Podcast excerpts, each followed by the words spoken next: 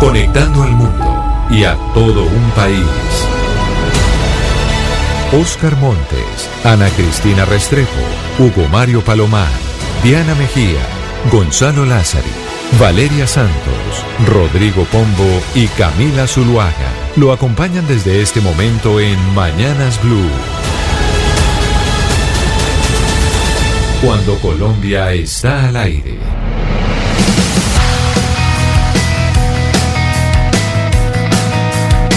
Pues hoy es miércoles, eh, Camila, de música nacional, de música colombiana. Y es importante lo que voy a colocar el día de hoy para comenzar, porque para quienes somos eh, amantes de la comida chatarra, por ejemplo, en este caso yo, ya uno podrá ir a McDonald's y pedir su combo J Balvin.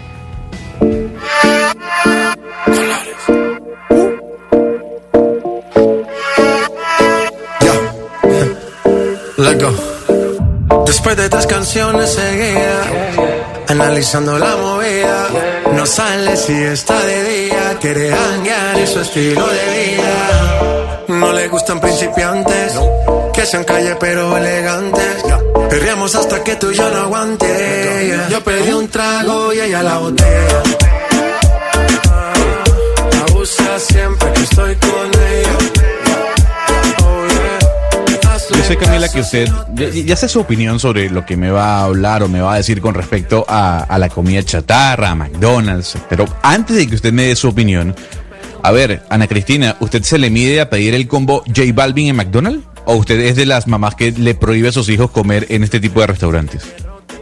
Eh, no, Gonzalo, pero es que ¿qué trae el combo? No, el combo trae y le...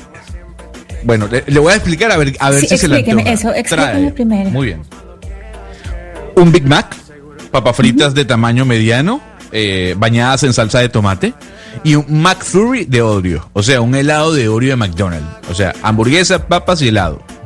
Eh, no, solamente el McFlurry, que es lo que le gusta a mis hijos, pero lo otro no. Hay una pregunta clave que siempre les hago y es, ¿tú le harías eso a tu cuerpo?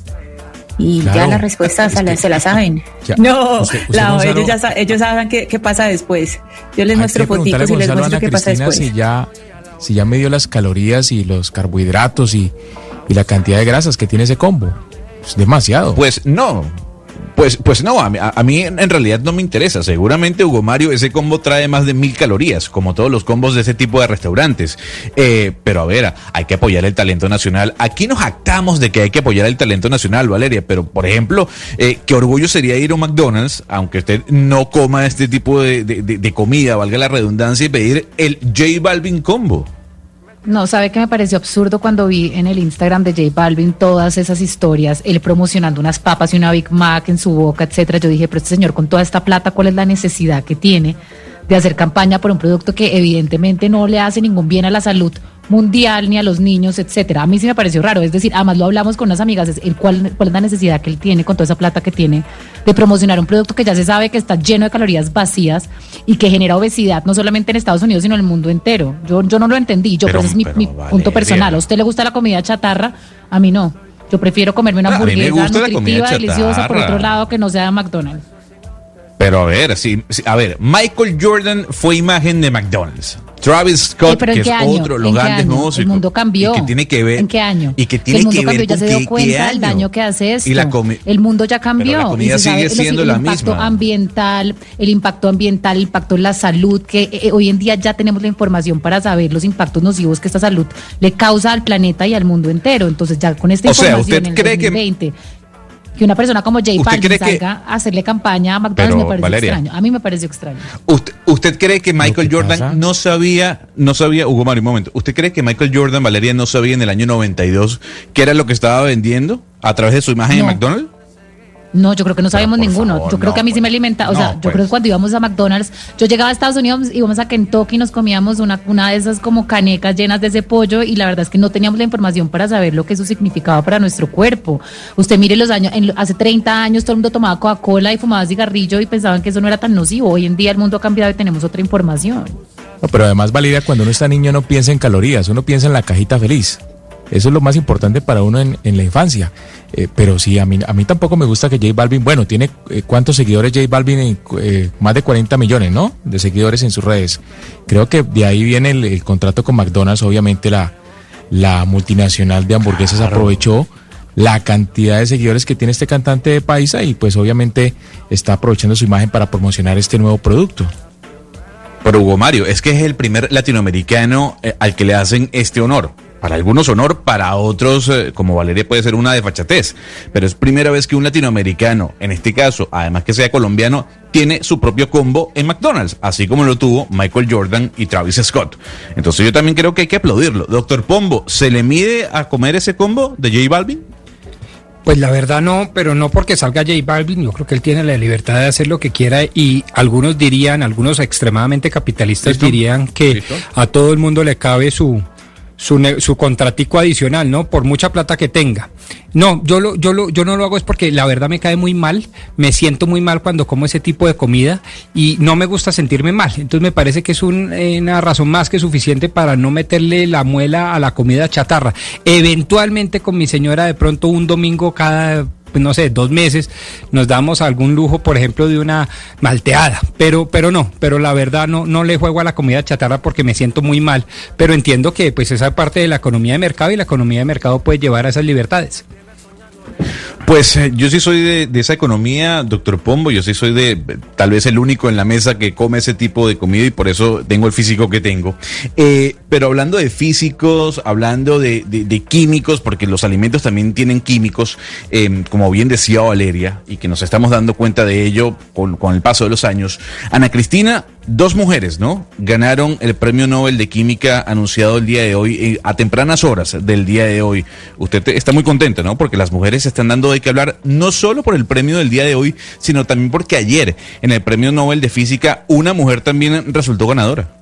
Sí, le cuento, eh, Gonzalo, que son eh, distintos premios Nobel. Ayer fue Andrea Guess, que ella es una eh, profesora norteamericana, es astrónoma, ella es profesora de UCLA. Ella se ganó el, premio Nobel de Física junto con otros dos físicos. Se lo ganó por el descubrimiento de un objeto compacto supermasivo en el centro de nuestra galaxia, lo que llamamos los agujeros negros. Ella es una astrónoma de 55 años.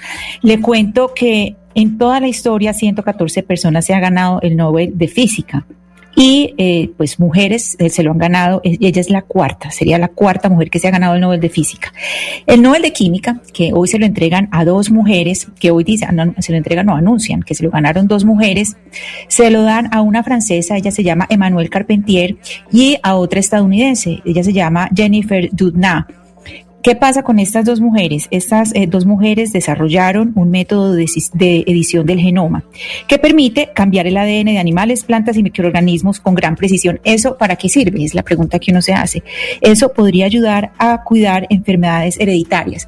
Dos cosas curiosas aquí, Gonzalo. Pues primero, felices de que tres mujeres se ganen el Nobel, pero un par de cosas curiosas. Estas eh, ganadoras del Premio Nobel de Química, hicieron eh, su descubrimiento gracias a, a lo que llamamos una serendipia, es decir, estaban buscando otra cosa y encontraron lo que les dio el Premio Nobel. Mejor dicho, estaban investigando otra cosa cuando llegaron al punto del Nobel. Y algo eh, muy bonito que les quiero contar, y es que solamente dos personas en la historia se han ganado dos premios Nobel, y una de esas dos personas es una mujer. La única mujer que se ha ganado dos premios Nobel en la historia es Marie Curie.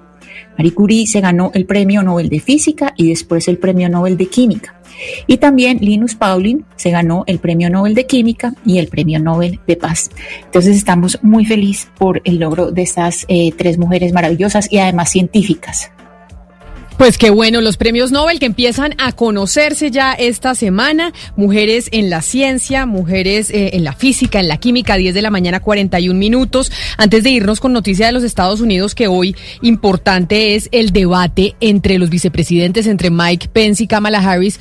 Usted, Pombo, que me da risa que se dé, el lujito que se da es una malteada una vez al mes. Yo pensé que iba a decir una pizza o una cosa más así como de gordito, pero una malteada una vez al mes.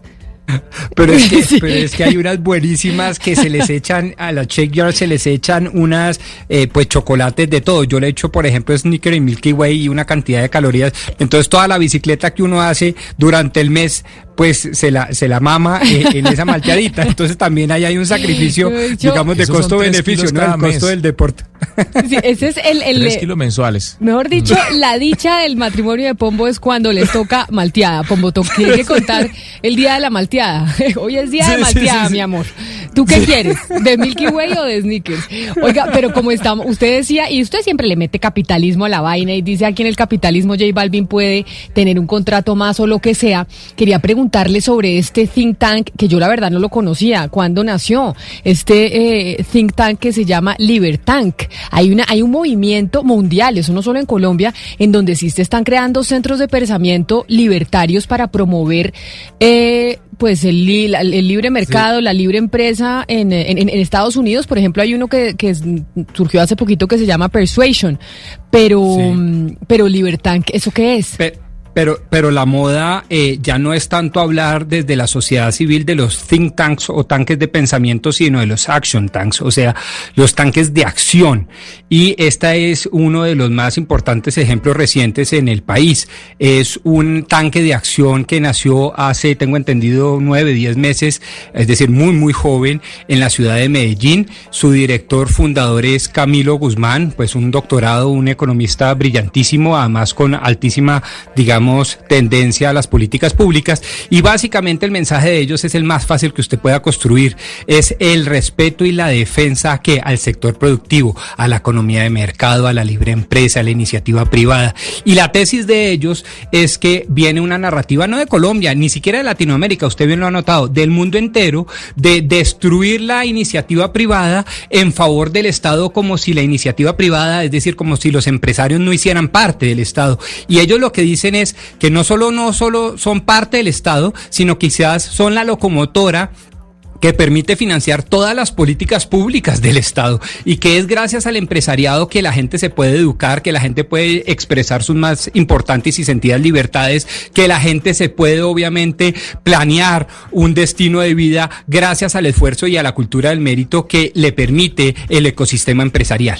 Y eso es lo que están defendiendo con altísimo éxito estos señores y a mí me parece digno de resaltar. Yo, yo vengo apoyándolos de meses para atrás porque este tipo claro, de porque iniciativas... usted, usted es el que dice que usted parte de su plática la mete en iniciativas políticas. O sea, usted de su, de su, salario dice yo promuevo, porque, o sea, usted como Soros y Bill Gates y todos, que quiere meterle plática, pues guardar las proporciones, pero usted le mete su plática a lo que usted cree ideológicamente. Ah, exactamente, así, así es, sí señora. Yo no se lo meto a los partidos políticos porque me parece que se han quedado muy atrás, no representan y no encausan, no son las riendas pues de los intereses de la ciudadanía, pero en la sociedad civil hay una infinidad, es decir, hay un abanico enorme de posibilidades en los cuales los empresarios de todos los tamaños y de todas las regiones podríamos llegar a, apoyar. Y creo sinceramente que así como es importante, no sé, defender el movimiento sindical, defender el movimiento gremial, defender pues obviamente la libertad de prensa, etcétera, etcétera, muy sano para la democracia entender que el empresario es un gran aliado, es un gran amigo del progreso y del desarrollo y no es el enemigo al que hay que acabar a toda costa porque pues supuestamente son unos oligárquicos de, unos oligarcas de antaño a los que pues obviamente hay que eliminar. Yo, yo creo que esa idea ya está muy trasnochada y gente como Libertank están pues promoviendo los beneficios de la libre empresa, los beneficios del libre mercado y de la iniciativa privada. Mejor dicho, el think tank de Pombo, el centro de pensamiento, defender la empresa, que sí, hay mucha gente que está en eso, defender la empresa privada. Ana Cristina, pero como es un centro de pensamiento en Medellín, ¿quiénes están en ese centro de pensamiento? ¿O qué empresas lo están apoyando? ¿Quiénes les están dando plata, etcétera, etcétera? Vea Camila y buenos días para todos los oyentes y para los compañeros de mesa. Resulta que esta iniciativa, por ejemplo, hoy en el periódico vino un inserto, un afiche que es eh, parte de esa campaña, que es un hashtag por mi empresa, si ustedes lo ven, está en todas las redes sociales. Es, en este momento hay más de 400 empresas, entre pequeñas, medianas y grandes empresas, que están apoyando esta iniciativa.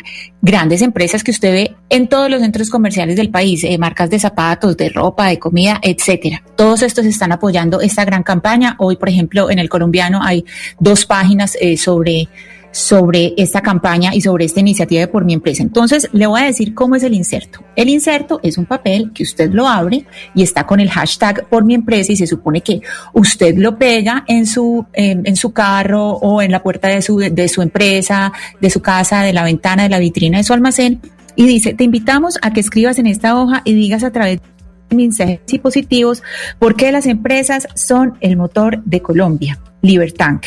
Yo, por ejemplo, ya tengo mi papel y ya le escribí el mensaje. Mi mensaje es salarios justos y condiciones dignas de trabajo para todos los trabajadores. O sea que están las empresas a través de este think tank, pero pues eso pasa mucho, que las empresas están promoviendo su foro, que ellos piensan, oiga, el sistema económico que debemos tener es un sistema de mercado en donde la empresa sea importante. Otras ONG promueven otros centros de pensamiento, promueven otra cosa. Lo que pasa es que acá como tienen, eh, pero esto es eh, pagado, Ana Cristina, o no, o simplemente es una campaña que están moviendo a través de redes sociales. Eh, es una campaña de redes sociales, pero por ejemplo este inserto que tengo en la mano, el que, el que vino hoy en el periódico El Colombiano, ahí dice que es organizado por Libertank, por, el, por el, tanque de pensamiento mismo, con el apoyo de Arquitectura y Concreto, que es eh, una gran firma de acá de Antioquia, es decir, ellos, ellos están eh, ahí apoyando esa campaña, pero yo les pregunté esta mañana y me dijeron el nombre de varias empresas, que como le digo, pues ahí están empresas muy grandes, eh, pues de la lista que me dieron, la mayoría son empresas de Antioquia, pero me comentan que son 400 entre pequeñas, medianas y grandes empresas. Empresas antioqueñas, porque ustedes son pujantes, ¿no, Ana Cristina? Los paisas son siempre se llaman muy pujantes y emprendedores. El emprendedor natural de Colombia es el antioqueño, es el paisa. Yo creo, yo creo que sí. Paisa, Manizales y, Pereira, y sí, como toda, toda, toda, esta, eh, toda esta parte del eje cafetero, Camila. Pero sabe que antes de esta iniciativa hubo una en Bogotá. ¿Que era cuál? Eh, hubo, no, recuerdo el nombre, pero fue como en julio. Yo, yo recuerdo que yo lo leí, creo que fue en el, periódico La República. Pero también hubo una iniciativa de apoyo a la empresa, justo cuando estaba empezando como toda la, la reapertura y empezaron a abrir empresas, hubo también una, una campaña similar. Claro que yo no había visto pues tal despliegue como de hoy, porque hoy se está eh, pegando muy duro en las redes sociales. 10 de la mañana, 49 minutos, minutos, Pombo, sus centros de pensamiento, las campañas por mi empresa yo. ¿Esa sí es el hashtag por mi empresa yo? Sí, eh, hay varios, pero ese creo que es el de hoy. Ya están promoviendo una movilización y con pancartas y una cantidad de videos que se están volviendo virales en donde salen los empleados diciendo las razones por las cuales que quieren y quieren creer en su empresa. 10 de la mañana, 49 minutos. A, a, propósito de modelo económico, pues vámonos para Estados Unidos y a la campaña presidencial, porque hoy es día importante de debate. Hoy tenemos plan en la noche y es ver el debate entre los candidatos a vicepresidentes Mike Pence y Kamala Harris. Inicia la cuenta regresiva. Everybody knows who Donald Trump is. This is the most important election in the history of our country. Mañanas Blue, cuando Colombia está al aire desde Washington, con las noticias, los personajes y las entrevistas en el epicentro del acontecer mundial. Cobertura exclusiva. Elecciones Estados Unidos. Blue Radio, la nueva alternativa. Y desde la capital norteamericana, como todos los días, está Jaime Moreno con nosotros. Jaime, ¿cómo se prepara los Estados Unidos para ese debate entre Kamala Harris y Mike Pence después del desastre del debate entre Donald Trump y el presidente y el candidato a la presidencia Joe Biden? Este, de este debate, ¿qué se espera? ¿Qué tan importante es? Camila, este debate es importante porque será la primera vez en que los demócratas y republicanos podrán conocer de una mejor manera realmente cuáles son los programas que tienen las dos campañas, teniendo en cuenta que en el debate anterior pues eso no fue posible. ¿Qué es interesante de este debate? Es un debate interesante porque ambos candidatos pues son ya tienen más de 70 años, es importante entonces en este caso el rol de los vicepresidentes, pero también es muy importante para ellos para eh, Mike Pence y para Kamala Harris porque ellos tienen aspiraciones presidenciales. Es decir, este es apenas como el primer debate de una posible candidatura presidencial que ellos puedan tener en el año 2024, porque serán las personas que se van a perfilar como los líderes de sus partidos, como lo hizo en su momento, por ejemplo, George Herbert Bush, como lo hizo el mismo Biden y como lo hizo también el entonces vicepresidente Al Gore.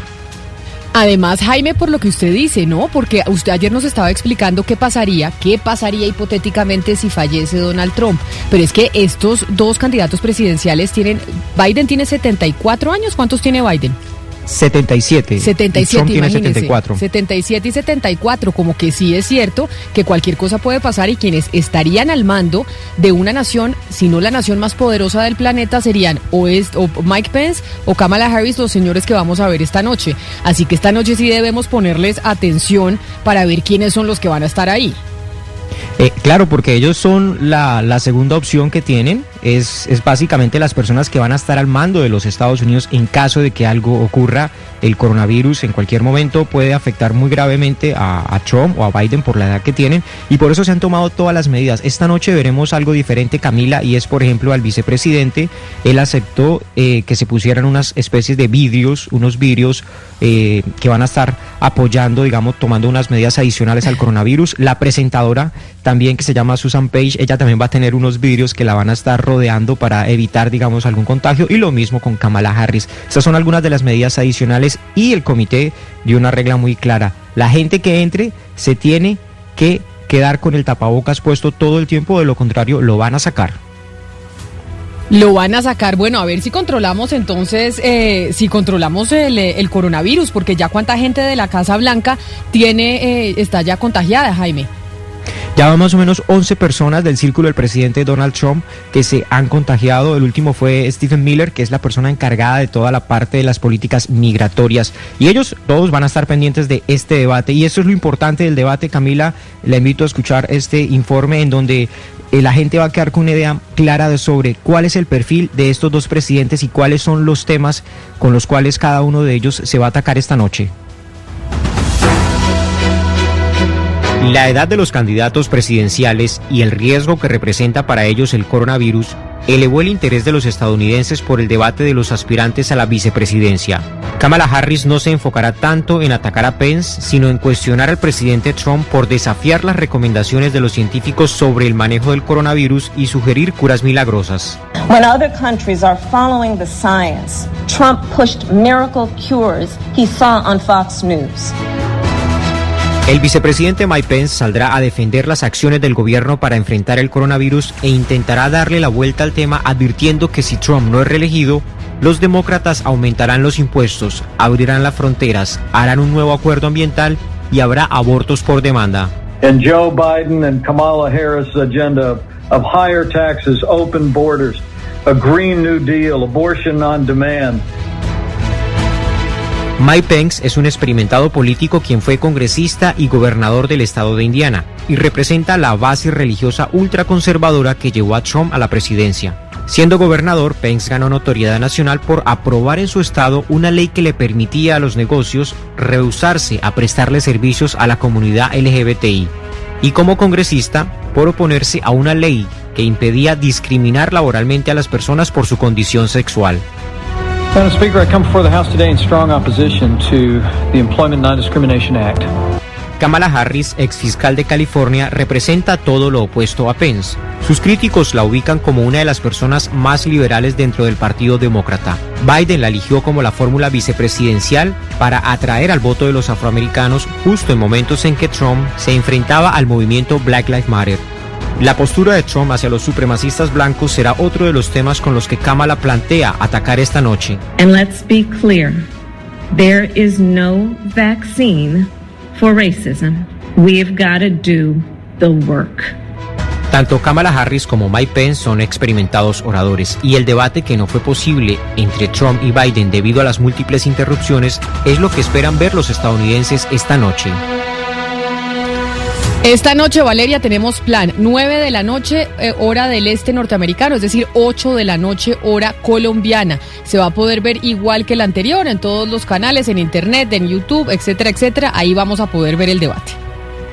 Y sabe que Camila, la um, señora y ex candidata presidencial Hillary Clinton le mandó un mensaje a Kamala Harris en uno de esos podcasts que está haciendo que se han vuelto muy famosos y le dijo que tenga cuidado porque muchas de las palabras que se van a utilizar en ese debate van a estar alrededor de ese papel destructivo que va a querer jugar el, candidato a la vicepresidencia eh, Mike Pence sobre eh, Kamala Harris como mujer. Va a haber un, digamos, un tema del sexismo, va a ser protagonista porque Hillary Clinton lo tuvo que sufrir. Entonces le recomienda estar muy preparada para que no se, digamos, se sienta atacada por esos eh, desaires, esos ataques que va, va a sentir, digamos que seguramente por ser mujer y también le dicen que además por ser mujer y afroamericana y afrodescendiente, ella va a tener que no ser demasiado agresiva, no ser demasiado incisiva, tener cuidado con los gestos, etcétera, porque el público juzga muchísimo más duro a las mujeres. Pero ella no es afroamericana, ¿no? Ella es descendiente de India. Ella es afrodescendiente. No, ella no es, lo que pasa es que pero no es, afroamericana porque nació en Estados Unidos, entonces Pero no, no, no, pero ella es americana, entonces es afroamericana.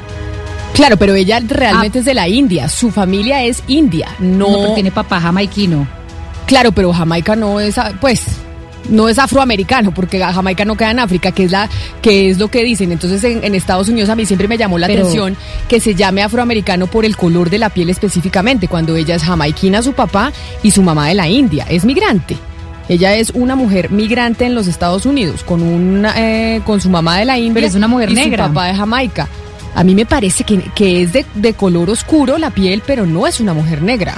No, ella, se considera como una mujer pues, negra, pero es diente de, no la veo, un papá negro. Claro. Y es una mamá hindú. Lo que pasa es que, digamos que ella sí, sí hace parte de la representación de ese grupo en Estados Unidos y así lo consideran ellos. Así, así se ha vendido ella, así se ha vendido ella y yo siempre he tenido ese conflicto que creo que no es tan como lo como, como se dice yo soy afroamericana y los rasgos no son tan, afroamericanos y de hecho su papá jamaiquino y su mamá eh, de la India.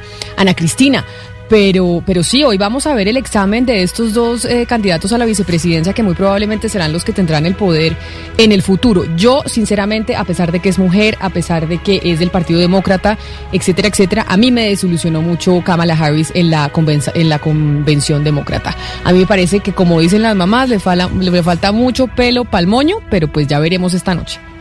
Pues Camila, a mí me pareció que Harris era eh, una de las más aguerridas eh, precandidatas en los debates demócratas, pero aquí hay algo, un papel muy importante que ella, que ella va a cumplir y es el siguiente. Hay una necesidad muy grande de una mujer y una mujer demócrata con poder. ¿Por qué? Porque está la inminencia de la llegada de la juez Amy Coney Barrett para sustituir a RGB a Ruth uh, Bader Ginsburg. ¿Por qué? Porque ella es la, em, esta señora Connie Barrett es la nominada por Trump y ya ha habido las audiencias.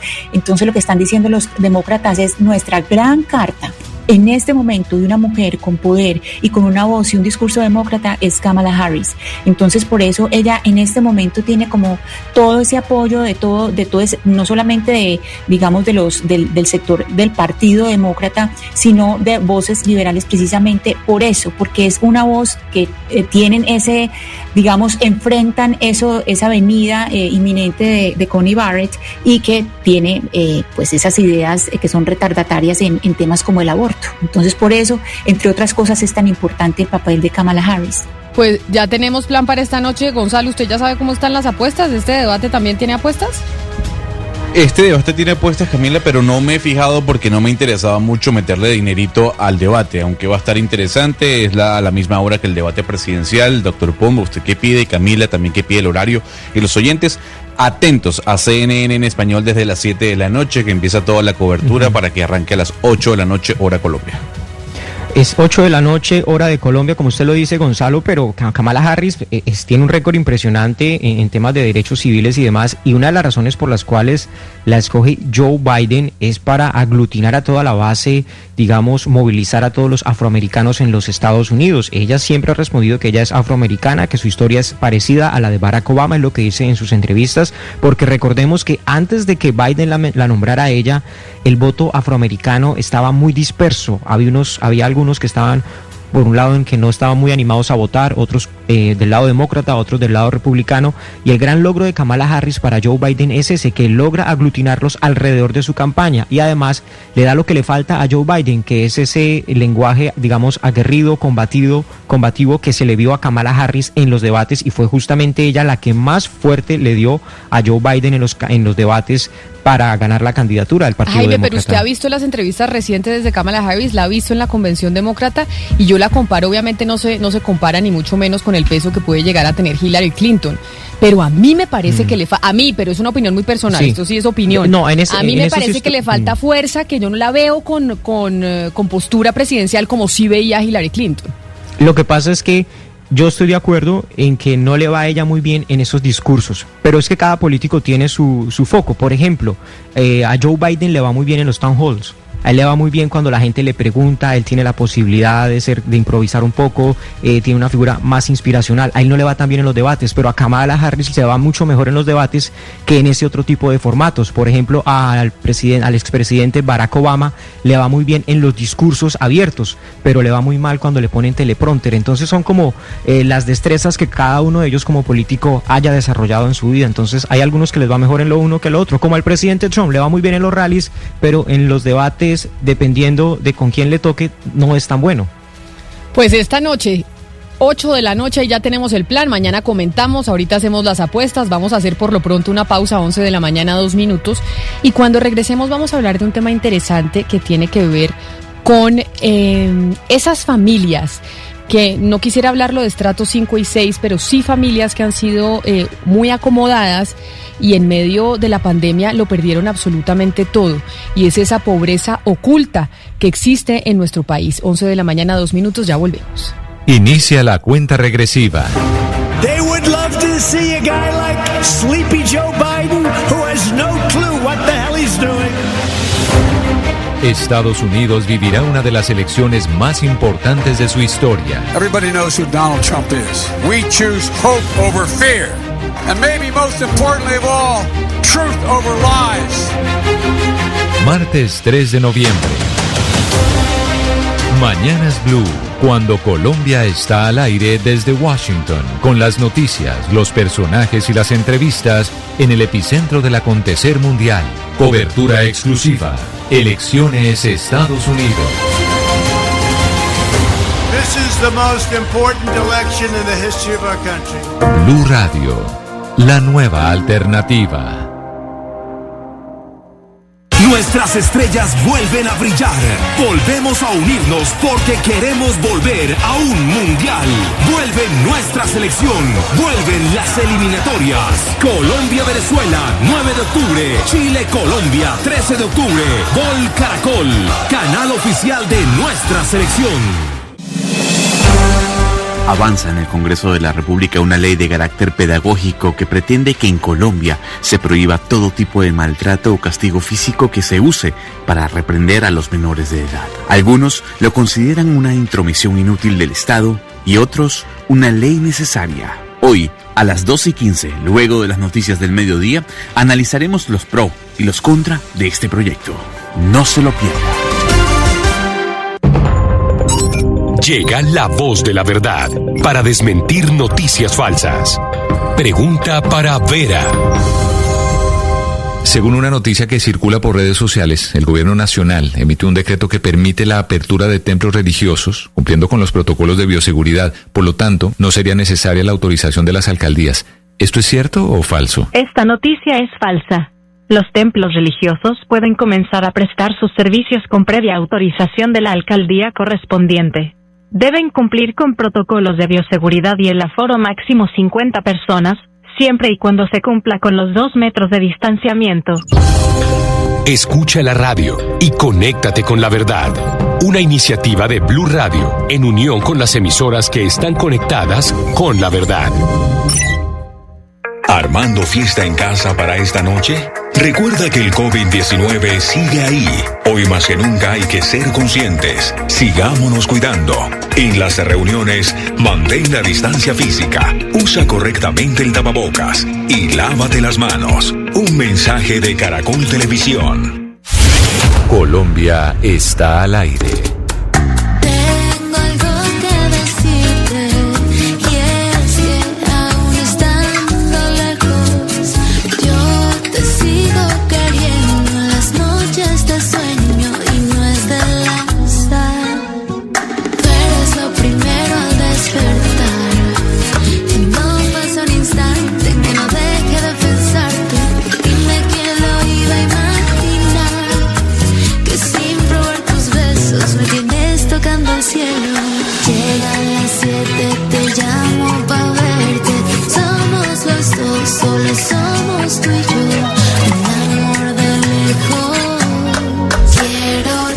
Camila, le traigo a Carolina Gaitán, mejor conocida en los eh, fondos musicales, por llamarlo así, como La Gaita, y aquí le traigo algo de bachata. Esto se llama Lejos, nuestros miércoles de música colombiana.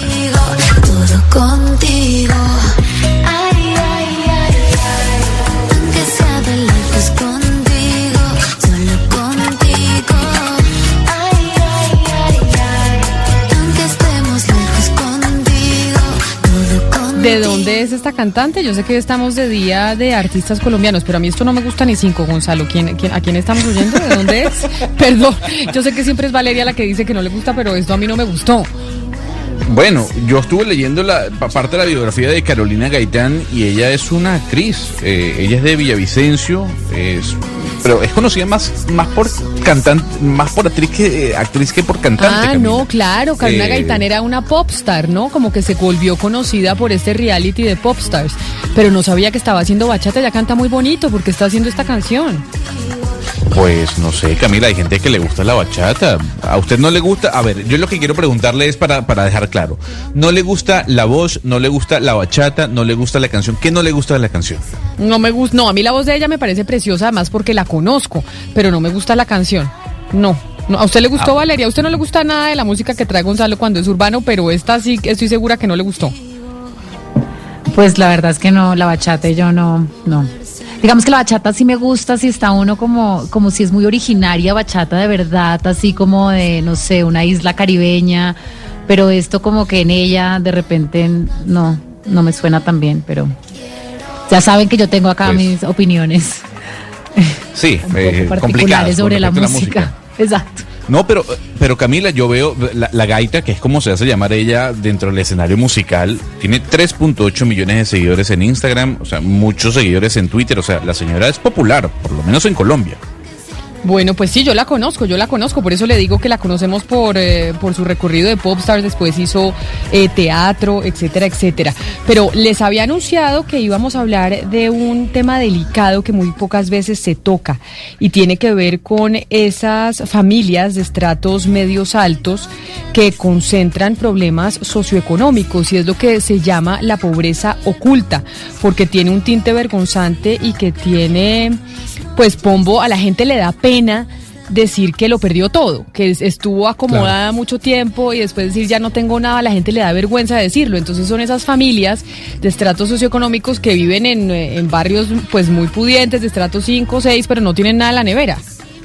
Así es, eh, y hay un, hay un componente además eh, terrible que es una carga cultural de un prejuicio muy, muy grande que impide que además y de manera a mi modo de ver muy injusta no se le apoye a este tipo de familias que en su momento lo heredaron o lo tuvieron todo y que por cualquier circunstancia quedaron en la miseria, en la ruina.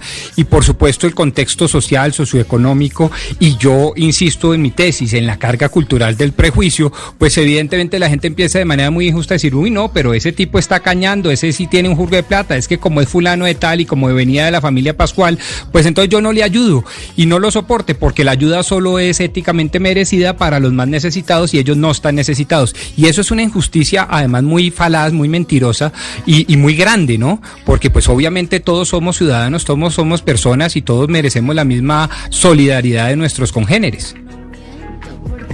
Pues sí, por esa razón estamos en comunicación, Pombo, precisamente sobre esto que usted dice con Carolina Ruiz, que es la directora de la Fundación Colombia Comparte, que precisamente trabaja con ese tipo de personas, con ese tipo de familias que estamos describiendo. Señora Ruiz, bienvenida a Mañanas Blue, gracias por acompañarnos. Hola Camila, muchas gracias por esta invitación a toda la mesa de trabajo. ¿Ustedes, esta fundación hace cuánto existe? Mira, esta fundación la venimos trabajando hace cinco años, eh, porque son familias que llevan mucho tiempo. eh, Y como ustedes lo decían ahora, siempre han, siempre han existido, pero la vergüenza de decir tuve y ya no tengo es absoluta. No, pues por supuesto. ¿Cuántas personas ustedes han podido documentar? ¿Cuántas familias están en pobreza oculta en Colombia? Mira, estadísticamente decirte una cifra exacta es imposible porque precisamente están ocultas. Eh, en la fundación han pasado más de 320 familias que hemos apoyado de diversas formas. Eh, toda la vida en el planeta Tierra han existido, puntualmente en Colombia, eh, tú, hace unos 40 años existían en el barrio Teusaquillo, pero esto ha ido migrando. Y donde más hoy en día, puntualmente en Bogotá, es en Usaquén. Eh, la pandemia nos sirvió a nosotros para apoyar a toda Colombia, porque pues antes lo hacíamos solamente con Bogotá. Pero la pandemia aceleró el tema y se ha subido muchísimo eh, el promedio de familias que en este momento, como tú decías, en barrios pudientes, y que es artera decir estrato 5 o 6, pero pues nos toca, y en la nevera no hay que comer. Físicamente no hay con qué desayunar. Sí, eh, yo tengo una encuesta de la Secretaría Distrital de Planeación que data de, de- de datos del 2014, habla de 130 mil bogotanos, por ejemplo, y creo que el problema justamente es que estas mediciones no se hacen porque estas personas son invisibles digamos, ante las, las, las autoridades porque no se mide. Pero yo por eso le quiero preguntar, señora Ruiz, ¿qué es lo que tiene que hacer el Estado? Porque muchas de estas personas son propietarias, tienen su casa, tienen su apartamento, etcétera. Entonces la gente le pregunta, bueno, ¿usted por qué no vende eso? ¿Usted por qué, digamos, no, no vende eso y puede eh, pasarse a algo más pequeño, a otro barrio, etcétera? O sea, ¿el Estado debería darle a estas personas un subsidio entendiendo que muchas de ellas también son propietarias? Claro, mira, hay un juzgamiento, precisamente como lo decía Rodrigo, porque como yo puedo verlos bien vestidos, eh, pues ya, en juzgo, digo, no necesitan. Normalmente la cultura es que uno ayude al que está sucio, al que está en barrios eh, de estratos bajos, esos son los subsidios que el gobierno da. Pero con estas personas que realmente, aparentemente se ven bien, eh, no hay absolutamente nada por ese juzgamiento. Algunos tienen sus casas, las están pagando, pero resulta que hay desempleo. Entonces llega un punto en que ya están embargadas, ya las van a perder. En barrios muy pudientes en Bogotá tengo familias que tienen unas casas lindísimas, pero es a tal punto la deuda de los prediales y todo esto que, que ya no pueden hacer nada más, pero les toca seguir viviendo ahí. Mucha gente nos decía a nosotros, pero es que ellos no se bajan de estrato. No, sí se bajan. Ellos sí se bajan y procuran irse a estratos más, eh, donde paguen menos arriendo, paguen menos servicios.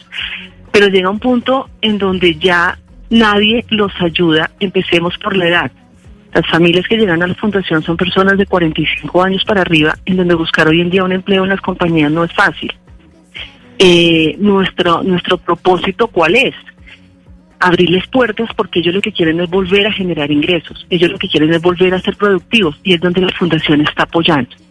Nosotros no eh, adoptamos familias, nosotros lo que hacemos es darles la oportunidad de que puedan emprender, darles la oportunidad de que puedan salir adelante con sus proyectos de vida como familia. No necesariamente para emprender necesitas dinero, primero estructurémoslo y la misma fundación cuando esté estructurado tu proyecto sale adelante. Pero esto nos toca hacerlo como fundación porque el gobierno puntualmente en la pandemia habían subsidios para estratos 1, 2, 3 y hasta 4 de pronto, pero estos dos se quedaron por fuera. Entonces, ¿cómo más pueden estas familias salir adelante con sus mismos proyectos? Tenemos compañías que también nos han apoyado y es una cosa que tengo que agradecer en público porque nos han ayudado con eh, con darle la oportunidad de empleo a pesar de la edad que tiene. Pero Directora. realmente el gobierno sí debería tener en cuenta que estas familias también necesitan ayuda. Directora, durante la pandemia una de las grandes preocupaciones ha sido eh, la movilidad social. Eh, las personas, los, los jóvenes y los niños que van a tener o que han tenido que salir de sus colegios. Y yo le quisiera preguntar si ustedes dentro de la fundación tienen ese tipo de casos de jóvenes y niños que hayan tenido que sacar del colegio y si dentro del trabajo que ustedes están haciendo eh, están en contacto con las universidades y colegios para encontrar eh, posibilidades y que, y que estos niños pues puedan seguir estudiando y jóvenes. Claro que sí, ha pasado mucho y normalmente estas familias tienen los niños en calendario B. Hemos logrado con la fundación eh, escolarizar a varios niños, pero quisiéramos ayudarles a todas las familias, pero sí, digamos que lo primero que se ve es que los niños no pueden volver al colegio porque el año pasado venían con una deuda.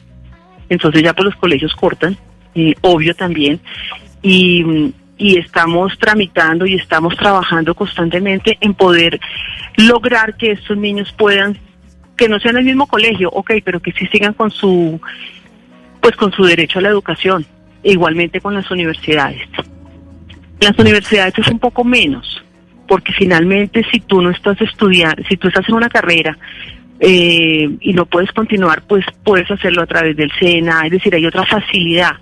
En los colegios con niños pequeños es un poco más difícil. pero sí estamos en la fundación, tenemos los casos, hemos logrado familias que sus niños puedan estudiar. Pero sí, claro, es la primera consecuencia de toda esta situación de crisis familiar.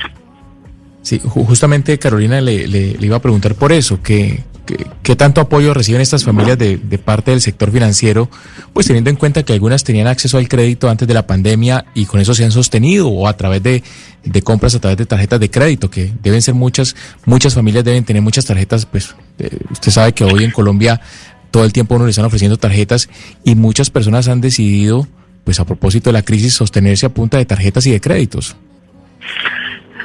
Claro, actualmente si me preguntas te digo que están todas bloqueadas financieramente, porque los créditos o las tarjetas que podían tener no tienen cómo cancelarlas. Entonces ya no tienen cabida en ningún préstamo que puedan hacer los bancos. Entonces financieramente están bloqueadas. Por eso nuestro propósito de no, no es darles plata como tal, sino es emprendamos y ese dinero pues lo aplicamos al emprendimiento para que de ahí puedan sacar, puedan realmente volver a generar ingresos. Pero financieramente todos están, ahorita están en ceros. Pero mire, Lucía, una oyente, nos escribe a través del 301-764-4108, que es nuestra línea de WhatsApp, y nos pregunta lo siguiente, sobre el tema de la pobreza oculta.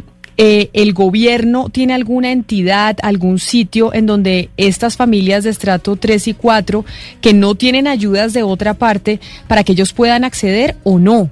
o, o no en el gobierno no hay ningún tipo de ayuda para estas familias que parecen acomodadas pero que realmente están en la ruina.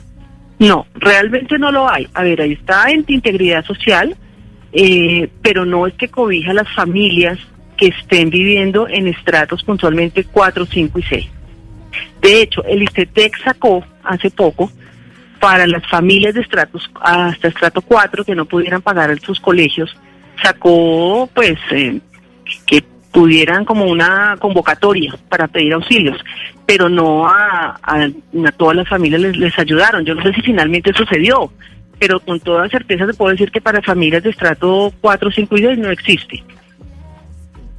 Eh, doctora Carolina, usted ha acabado de mandar un mensaje que me parece supremamente poderoso. Ellos están en condición de bajarse de estrato, están en la disposición psicológica, psicoafectiva.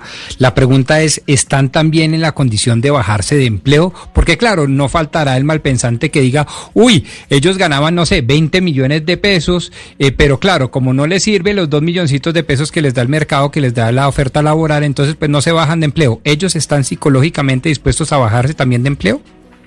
Sí, total. Total porque lo más difícil que puede haber es cuando tú tienes y ya no tienes. Entonces el aprendizaje es grandísimo. Ah, que en algunas familias se demora tiempo, claro. Pero hoy en día eh, ellos están dispuestos, si, si era vicepresidente, si tenía un cargo alto y te ofrecen un cargo con el mínimo, están absolutamente dispuestos de recibirlos porque saben que es no tener comida en su casa saben que es la lucha de pagar un arriendo. Han tenido que vender cosas, eh, joyas, han tenido que vender herencias, han tenido que vender sus carros. Eh, entonces, claro que sí, están dispuestos a, a aceptar cualquier oferta de trabajo por mínimo que sea su salario. Yo quiero hacerle una pregunta sobre la parte psicológica, porque esto además de las afugias económicas que tiene, también tiene otro componente adicional que usted lo ha dicho, que es el vergonzante, el de la vergüenza de los amigos que siguen estando ahí, pero que ya no podemos eh, tener el mismo nivel de vida. ¿Eso debe generar una depresión profunda o no? Total, Camila. Mira, las familias llegan a la fundación moralmente en el suelo, con la autoestima muy baja, sobre todo los hombres, porque por su rol de hombre recae como toda la culpa de la economía, eh, del hogar, llegan hogares destruidos o a punto de destruirse. Nosotros en la fundación, para hacer una, dar una ayuda integral, tenemos uno la parte espiritual y otro la parte de coach, que es como a nivelar, como a superar, como que no eres el único, porque si llegan, te puedo decir, eh, cuando nos llaman, las familias lloran. Y hay otra cosa, llega un tema en que las las señoras llaman a escondidas de los señores porque los señores no, pues cómo van a saber que yo estoy así de mal o, lo, o viceversa. Bueno, ya a veces llegan los dos y, y, y por eso es el tema nuestro más que más que darle la mano en la parte académica de su emprendimiento o financiera, es darle la mano en la parte moral. Porque que las consecuencias hasta suicidios han habido por esta misma crisis financiera que viven los hogares. Pues muy bonita esta labor que están haciendo y uno nunca se imaginaría que hay fundaciones trabajando en esa población de la cual a veces nos olvidamos porque nos concentramos siempre en la población de menos recursos y se nos olvida que hay unas que tuvieron recursos en algún momento pero ahora no lo tienen nada. Carolina Ruiz, directora de la Fundación Colombia, comparte si alguien nos está escuchando y está en esta situación, ¿cómo los contacta o cómo puede ir a la fundación? Claro, mira, tenemos nuestra página, ahí están los teléfonos, www.colombiacomparte.com. Eh, estamos dispuestos a ayudarles, a abrirles las puertas. Eh, esta es la fundación, como siempre lo hemos dicho, de, del familiar, del amigo, de la familia, del hijo del colegio de uno, porque es una situación que creo que en todos, en algún momento de la vida, en el entorno de uno, siempre existe. Mucha gente la vive chiquita, mucha gente la, la entiende hoy en día. Hoy en día es más público, es una pobreza oculta, pero que finalmente está más al público y sobre todo con la pandemia. Eh, pero en la en la página en www.colombia comparte pues están los teléfonos, están los correos, nos pueden contactar, inmediatamente les respondemos y, y esta es nuestra misión, ayudarles, ayudarles a que puedan salir adelante, a que puedan ver esperanza, a que no solo así las cosas parezcan con un horizonte negro, eh, hay salida siempre. Pues Carolina Cruz, directora de la Fundación Colombia Comparte, mil gracias por haber estado con nosotros, por habernos contado este proyecto que realmente no lo conocíamos y que seguro hay muchas familias que están en esta situación en estos momentos en el país. Feliz resto de día para usted. Muchas gracias igualmente para ustedes. Valeria, nosotros, en- que- uno, uno tuvo en el colegio alguna, algún caso de alguna amiga o algún familiar que les pasó eso, ¿no? Que lo tenían todo y de repente ya no tienen nada y, y pareciera que viven en el mismo nivel de vida, pero no lo pueden sostener. Sí, y es de las, yo creo que de las situaciones más duras que, a las que se tendría que enfrentar una familia, porque es esa sensación de tener y perder, que yo creo que es peor que nunca tener.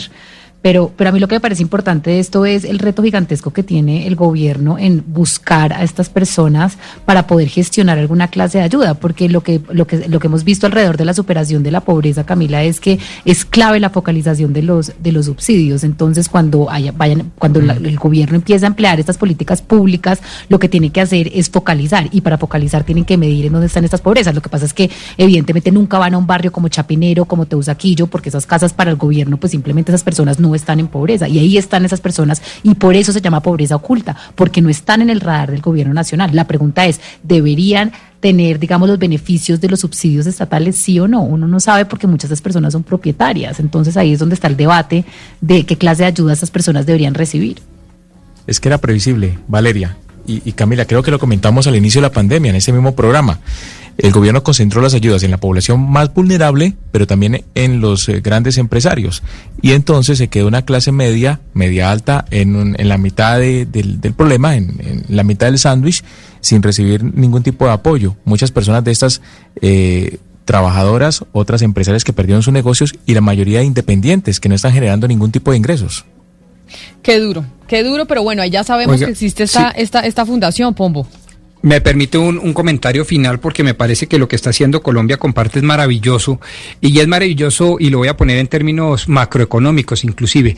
Es gente que de alguna manera el país ya ha invertido mucho, es gente que tiene seguramente especialización, maestría, es gente que tiene una formación académica y profesional generalmente muy sólida, eh, de tal manera que darle la espalda como sociedad pues es una tontina y ya no lo hablemos solo desde el punto de vista de la humanidad y la solidaridad, sino desde el punto de vista económico. Es muy grave darle la espalda a esa gente que ya está preparada y que puede rápidamente producir importantes recursos para toda la sociedad. Eh, eh, es otro argumento, es otra perspectiva de ver las cosas que me parece también es importante tener en cuenta. Y no es solamente y no es solamente el barrio o el estrato. Yo creo que para muchas familias y yo me incluyo ahí, lo principal para uno es la educación de los hijos. Yo eso por eso le hice la pregunta a la señora.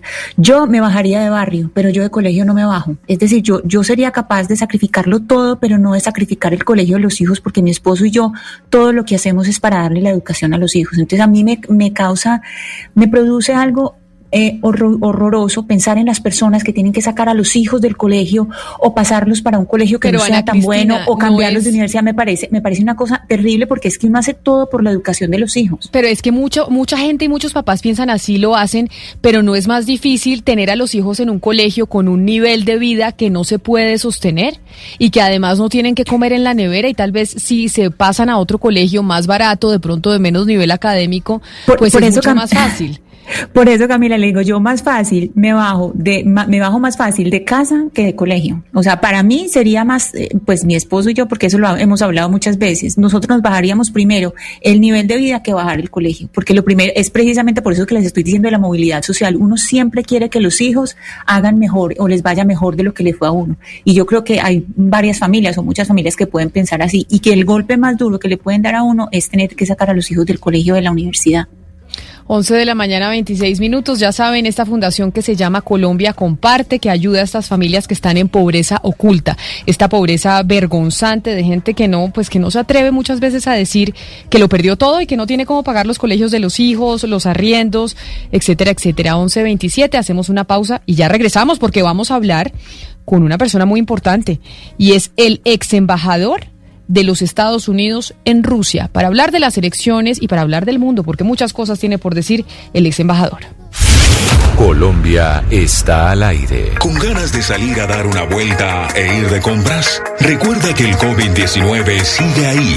Hoy más que nunca hay que ser conscientes. Sigámonos cuidando. Si vas a salir, mantén la distancia física, usa correctamente el tapabocas y lávate las manos. Un mensaje de Caracol Televisión. Avanza en el Congreso de la República una ley de carácter pedagógico que pretende que en Colombia se prohíba todo tipo de maltrato o castigo físico que se use para reprender a los menores de edad. Algunos lo consideran una intromisión inútil del Estado y otros una ley necesaria. Hoy, a las 12 y 15, luego de las noticias del mediodía, analizaremos los pro y los contra de este proyecto. No se lo pierda. La gente ya no cree cuando le dicen esto. Importante para nosotros. Así es, opinas y no pasa nada. Nosotros vamos a cambiar eso. Ahora, tu opinión es muy importante para recibir bonos en entradas a cine, comida, ropa. Ingresa ya a chl.com.co e inscríbete gratis. CHL, nos das tu opinión. Nosotros te damos beneficios. Quirulino se pega una borrachera y la casa de Aquilino preguntó. A seguirle el paso al escamoso, Pedro el Escamoso. Esta noche después de Pasión de Gavilanes, un lanzamiento máximo. Tú nos ves, Caracol TV. Inicia la cuenta regresiva. Everybody knows who Donald Trump is. This is the most important election in the history of our country.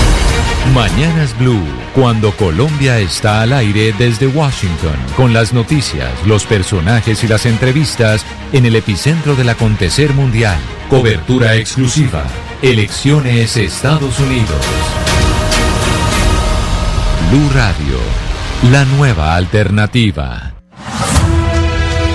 Y hablando de las elecciones de Estados Unidos, tenemos un importante personaje precisamente, Gonzalo, para hablar de las implicaciones y para que entendamos mucho más cómo puede cambiar el mundo dependiendo de lo que pase el próximo 3 de noviembre. Y con una persona además que trabajó muy de cerca con el ex vicepresidente Joe Biden, Camila. Hablamos de Michael McFall. Él es profesor de estudios internacionales del Departamento de Ciencias Políticas de la Universidad de Stanford. Y como usted bien decía hace cuestión de minutos, eh, fue embajador de los Estados Unidos en Rusia. Además fue el asistente especial de Barack Obama en el Consejo de Seguridad Nacional de los Estados Unidos como director senior de asuntos precisamente a Rusia. Y a esta hora nos atiende desde California. Embajador McFall, gracias por estar con nosotros en Blue Radio. Uh, thanks for having me. And my only apology is I can't speak Spanish that well. No se preocupe, embajador, que para eso tenemos una traducción eh, simultánea. El embajador nos estaba diciendo, Camila, que su español no es que sea mm, de, de- de- del todo bueno y por eso pide excusas. Eh, embajador, eh, obviamente hay que arrancar con eh, eh, el tema que usted conoce bastante, y es Rusia. ¿Usted cree que Rusia está interesada en manipular las elecciones que van a ocurrir en noviembre? Well, yes, Russia, and let's be more specific, President Putin uh, has an interest in manipulating American elections. Whether or not they will try to do so and whether or not they could, however, are different questions. Uh, so let me unpack that. So, first of all, President Putin has made very clear his preference for Donald Trump. Uh, and for the last four years, he's made that very clear that he likes to work with uh, President Trump. Um, and that's because President Trump supports many foreign policy uh, goals uh, that uh, Putin supports. Second, Putin wants American democracy to look weak, to look disorganized, to look like it doesn't work. So anything that can make our election look messy, uh, inconclusive, illegitimate also serves Putin's uh, interests. Sebastián, eh, embajador McFaul, permítanos que Sebastián Nora nos va a ayudar con la traducción. ¿Qué nos dijo el embajador McFaul sobre esa pregunta de Gonzalo?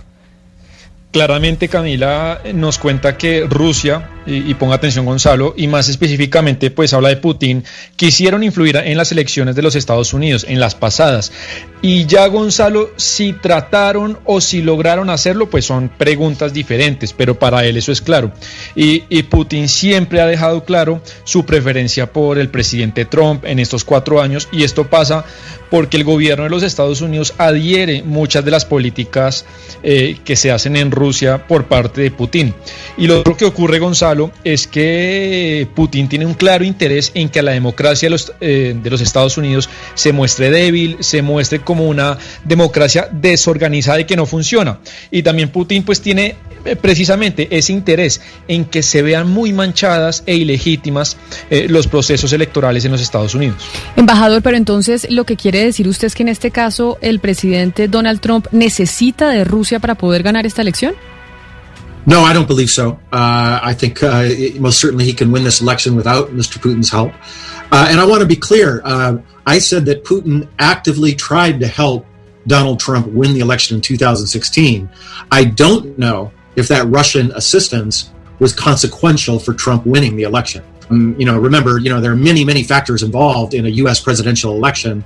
Russian interference to help one side and hurt the other is just one of, you know, three dozen variables. And so, as a as a social science problem, it's difficult to isolate the independent effect of what Russia did. But did they try to help him?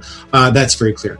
Uh, are they trying to help him now? I think it, that is also clear. Although so far, I would say the effort has been less uh, at this stage in the election than it was at this moment, you know, October 2016, uh, in the last presidential election. No está tan de acuerdo Camila, eh, está seguro que, que, Biden puede ganar estas elecciones sin la intervención de, de Putin. Eh, y él quiere ser más preciso, él cree que, eh, que Putin sí quiso ayudar a Donald Trump, pero eso no quiere decir que el presidente haya ganado las elecciones por esa interferencia. Nos recuerda que hay muchos factores, Camila, que inciden en una elección y digamos que la intervención rusa pues es solo un factor. Si usted hace un análisis eh, científico social, pues es muy difícil, Camila, que usted solamente logre aislar ese tipo de variables independientes por sí solas sin tener en cuenta todo lo demás. Está tratando de ayudar ahora cree que también es claro. Sin embargo, pues eh, el intento o la influencia rusa del 2016, Camila, es mucho más marcada que la que puede estar habiendo en este momento. Ex embajador, algunos analistas describen la política internacional de Trump como un completo desastre. Yo quiero preguntarle si Joe Biden gana las elecciones, ¿qué es lo primero que debería enfocarse Biden en cuanto a relaciones diplomáticas? Well, I do think it is true that President Trump has done a lot of damage to U.S. bilateral relations with dozens of countries around the world. Uh, number two, uh, he has withdrawn from many international agreements. I call it the Trump withdrawal doctrine, uh, whether we're talking about the climate uh, change accords from Paris or the Iran nuclear deal. And now they're even hinting about pulling out of the New START treaty with Russia. Uh, Trump fundamentally believes that the United States is better off going it alone rather than cooperating with partners and allies and playing within the international rules of the game. And I think he's exactly wrong on that. I think we benefit from allies, we benefit from diplomacy, we benefit from uh, playing a role in international institutions rather than seeking to withdraw from them. Lo que él piensa, Valeria, es que Donald Trump le ha hecho mucho daño a los Estados Unidos, como desmantelando o destruyendo una cantidad de relaciones que tenía con muchos países del mundo.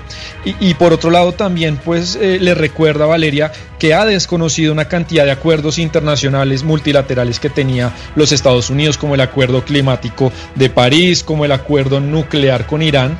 Y digamos que Trump eh, adhiere mucho más a esa idea que Estados Unidos debe propender por la independencia eh, y no cooperando con los países y teniendo aliados. Y él cree, Valeria, que eso es un gran error. Eh, es mucho, ha sido crítico con eso. Cree que los Estados Unidos deben tener aliados, cooperar y meterse en todo esto que, que llamamos la, la comunidad internacional. Embajador McFall, el presidente Trump ha dicho en repetidas ocasiones que está frenando la expansión de China por el mundo. ¿Usted cree que esto es así o al contrario la influencia de China y, y, por ejemplo también de Rusia se ha fortalecido incluso por encima de los Estados Unidos en los últimos cuatro años?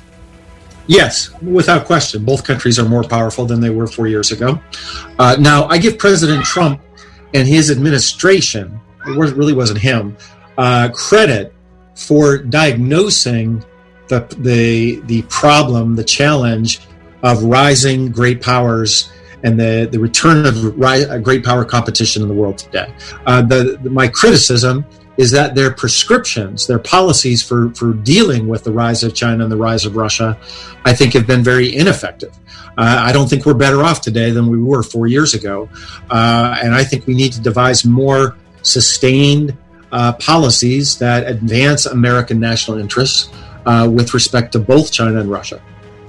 Jaime, eh, definitivamente el ex embajador cree que Rusia y China son mucho más poderosos hoy que hace cuatro años y cree que el gobierno de los Estados Unidos pues sí alimentado y alentado no como todo este mundo o este regreso al mundo de las grandes potencias, de la competencia internacional, de los grandes choques de países poderosos.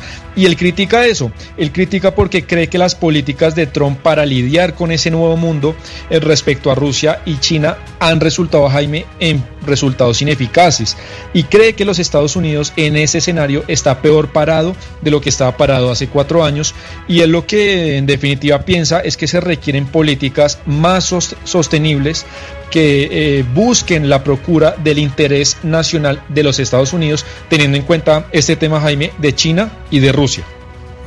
Profesor McFall, pero usted eh, podría rescatar algo positivo o bueno de la administración de Trump? The highest grade I gave President Trump and his administration with respect to foreign policy was to facilitate uh, diplomatic relations uh, with two Arab monarchies in Israel. Uh, that I think is important progress. Uh, and I think I gave him a B for that. Um, but I also mentioned in my article that that is also a very, very peripheral issue when it comes to American security and American prosperity. And you know, I am not even against, um, for instance, President Trump's engagement with dictators like Vladimir Putin or Kim Jong un, if and only if it leads to concrete results that are good for the American people.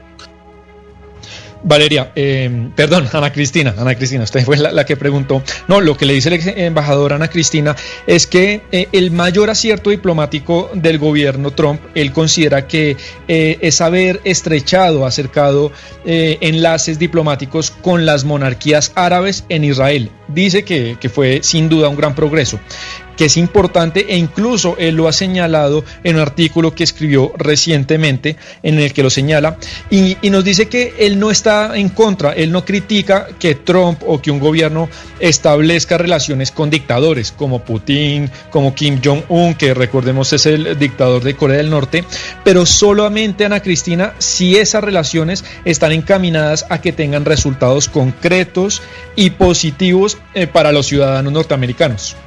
Y yo tengo una última pregunta para usted, embajador en McFall, y tiene que ver con Joe Biden y puede ser ya algo más personal. Usted estuvo muy de cerca del embajador en la Casa Blanca. ¿Cómo es el, el que podría ser el próximo presidente de los Estados Unidos, Joe Biden, fuera de cámaras y en los pasillos? ¿Usted cómo lo describiría? Well, uh, I worked three years at the White House with the vice president and with President Obama before I became the U.S. ambassador. And I can tell you two things about uh, uh, Vice President Biden, irrespective of your policy views. One, uh, he's a real people guy. Uh, he loves to interact with people. You know, when I traveled on Air Force Two, that's his plane. He he had this habit where he would be up front in his suite in his little apartment there, and he would do a few things and then he would come to the back of the plane and sit with us and literally talk to us for hours and hours and hours. Uh, by the way, that's different than Barack Obama. When I flew with uh, President Obama on Air Force One, he had the exact opposite uh, habits. He would come to the back of the plane and talk about various uh, issues uh, that we had to follow up on, and then he would retire to the front of the plane to relax. Uh, and he usually played a card game called Spades. He loved spades. Um, and second, uh, one thing I can tell you is that the vice president takes his job very seriously.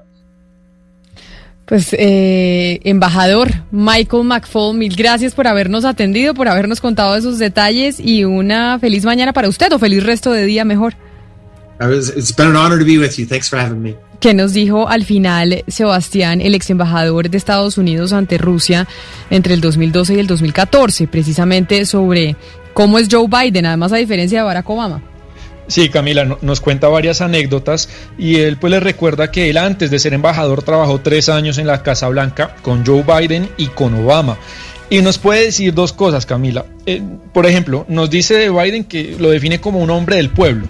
Así, cercano a la gente, un hombre del pueblo que le gusta interac- interactuar con las personas y nos cuenta que él viajaba con Biden en el Air Force Two, que es el avión eh, vicepresidencial, y nos cuenta que Biden iba mucho a las sillas donde estaban ellos, se la pasaban horas y horas hablando, era muy cercano. Y en contraste de eso, Camila, Obama era un poco más lejano, hablaba unas cosas muy concretas, pero después se iba a la parte de adelante donde Obama se sentaba y nos habla Camila que Obama jugaba un juego de cartas que, que le encantaba, se llamaba Space. No lo conozco, pero... No, le espadas, ¿no? Era como un Es- juego de cartas que es eh, espadas, yo nunca he jugado, pero, pero eso lo entendí. Sí, Que era como encantaba. Spades, algo así, pero no le entendí que, no, o sea, mucho, yo- ¿usted ha jugado eso, Gonzalo? Yo no tengo Espadas, ni idea. ¿Cómo se juega espadas? No, yo, yo, yo no he jugado, pero sí es un juego que, que sobre todo las tías, las personas mayores de edad en los clubes privados juegan mucho. Entonces, a- así como, como decía Sebastián, Pero ¿y por qué las tías y no los tíos? ¿Por qué no los tíos juegan espadas? Bueno, los tíos también. Bueno, porque los tíos, eh, yo siempre que voy a un club de alta sociedad, Camila, veo a los tíos hablando de negocios y a las tías jugando cartas. Sonará machista, me caerán encima, pero pues es así. Eh, y lo que y lo que dice, dice eh, eh, nuestro invitado Sebastián, básicamente es que el señor Obama iba a la parte de atrás del Air Force One, hablaba un poquito con su gente y luego se iba a la parte delantera A jugar, o a su suite sí. a jugar cartas. Exactamente. Y lo, y lo último, Camila, eh, para terminar la respuesta que nos decía de Biden, es que también dice que se, él se toma el trabajo muy en serio, que es un hombre, primero, del pueblo y muy trabajador. Esa sería la descripción que él hace de Joe Biden. Y nosotros aquí también nos tomamos muy en serio el trabajo, Gonzalo, por eso pongámosle música esta mañana que en Bogotá está completamente gris. Está nublado el día en Bogotá, hoy miércoles, mitad de semana con artistas colombianos. Por favor, a ver si mejoramos eh, la mañana musical después de la bachata que nos puso. Pues después de este gran personaje que tuvimos eh, con la traducción de Sebastián Nora, yo le puedo hacer eh, eh, una consulta, Camila. ¿Usted podría repetir el número telefónico de WhatsApp, por favor? Claro que sí, espéreme que es que yo a mí se me olvida, se me olvida y tengo lo tengo aquí anotado. 301, sí, ya él me lo debería saber, lo digo todos los días, ¿no? Debería ya habérmelo aprendido. 301-764-4108. ¿Usted hoy en día se aprende los números de teléfono? ¿Se acuerda que cuando éramos chiquitos, yo todavía me acuerdo el teléfono de mi casa, de chiquita era 213-1003. también. Yo me acuerdo perfecto, pero usted pregúnteme el teléfono de mi casa hoy, no me lo sé. Pues es que yo creo que eh, usted es la única que tiene un teléfono de casa hoy en día. No, yo sí Usted tengo el teléfono, fijo. fijo. lo tiene allí. ¿Y Usted- quién la llama? ¿Quién la llama? O sea, ¿quién la llama? Creo que solo yo. Creo que solo soy yo la que llama al teléfono fijo de esa casa. Pero tengo teléfono fijo porque yo creo que todavía el teléfono fijo tiene mucho mejor, mucha mejor calidad de sonido que el teléfono celular. Pues dígalo nada más a juzgar aquí por cuando tenemos invitados por llamada de celular. Eso todavía el Bueno. celular no reemplaza al teléfono fijo en calidad de sonido. Efectivamente, es así, Camila. Pues bien, ¿por qué le pedí el, número telefónico de nuestro contacto de WhatsApp? Porque a través de WhatsApp hay que decirle a los oyentes que también nos pueden enviar música, si conocen algún amigo eh, que es músico, para colocar los sonidos y las canciones en este programa, sobre todo los días miércoles. Pues bien, un oyente nos envió esta canción, música llanera, Camila, que poco suena los miércoles, eh, y hago la mea culpa. Él se llama Henry Urquina Llanos, y esto se titula Gallardía. No, pero no la, no la encuentran aquí. Aquí no la encuentran su...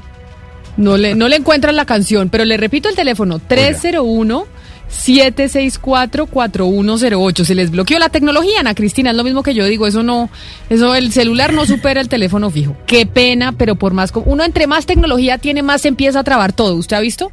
Entonces sí, el- claro, en cambio el teléfono de la casa, ahí pegadito, la pared, ahí con- eh, siempre, siempre funciona, conectadito, siempre funciona, aunque uno nunca lo use, no llaman sino los bancos y aquí pues porque sirve de teléfono, pero No, pues a mí ese mi- nunca, nunca eh, falla. En mi casa que los hombres son más, yo no sé si Pombo sea tan tecnológico, pero los hombres por lo general, no quiero hacer, hacer estereotipos, son más tecnológicos que las mujeres.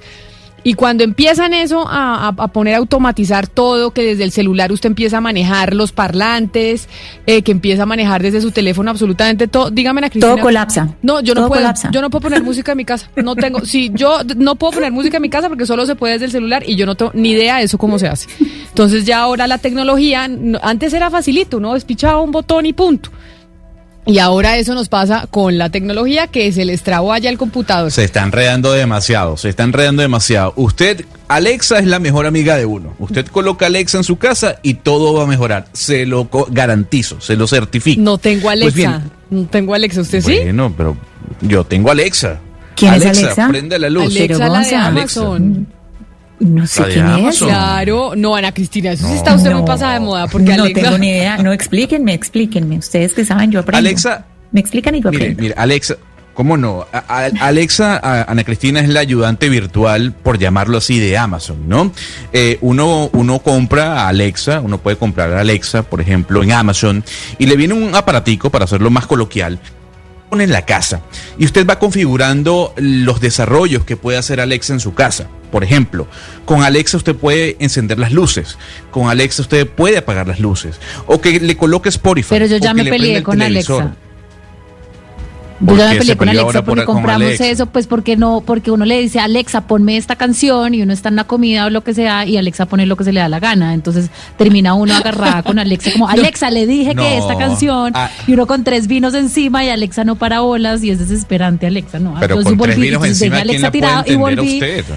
Y volví y volví a, a conectar el celular a, en el aux, en- ni siquiera el Bluetooth, porque el Bluetooth tampoco está El terminado. de Bluetooth inventar. El también se daña, porque no todo eso el- está terminado de inventar. Sí, se daña. A mí me fascina el auxiliar, que ahora me toca comprarle además un aparato extra, porque cada vez cambian de teléfono, te toca el adaptador, pero pues así me funciona la música que Para pongo. ponerle el cable. Camilo, usted ahorita cuando cuando estaba mencionando los teléfonos fijos, yo tengo un teléfono que, que, o sea, que no me lo puedo sacar de la cabeza y era 644-3700, Charlie's Roast Beef, la ventana al sabor.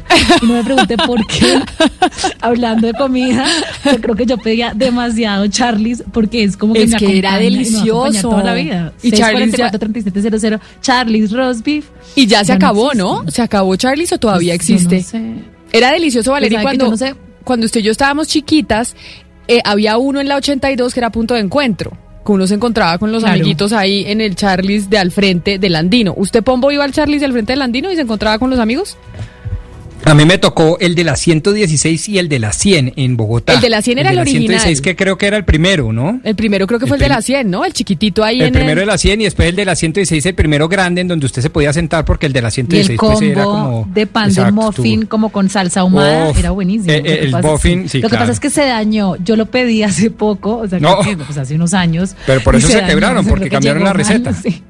Sí, exacto, Sí, sí. sí, cambió. Yo no sé qué pasó, pero llegó con la papa mojada y dije, bueno, yo creo que ya estoy ya. Mire, Charlie's exagerando tenía esto, pero- en la, la salsa Charlie's que era deliciosa y había uno de roast beef de barbecue ahumado. ¿Es el que usted está diciendo, Pombo? Sí, ahumado, sí. Pero en English muffin.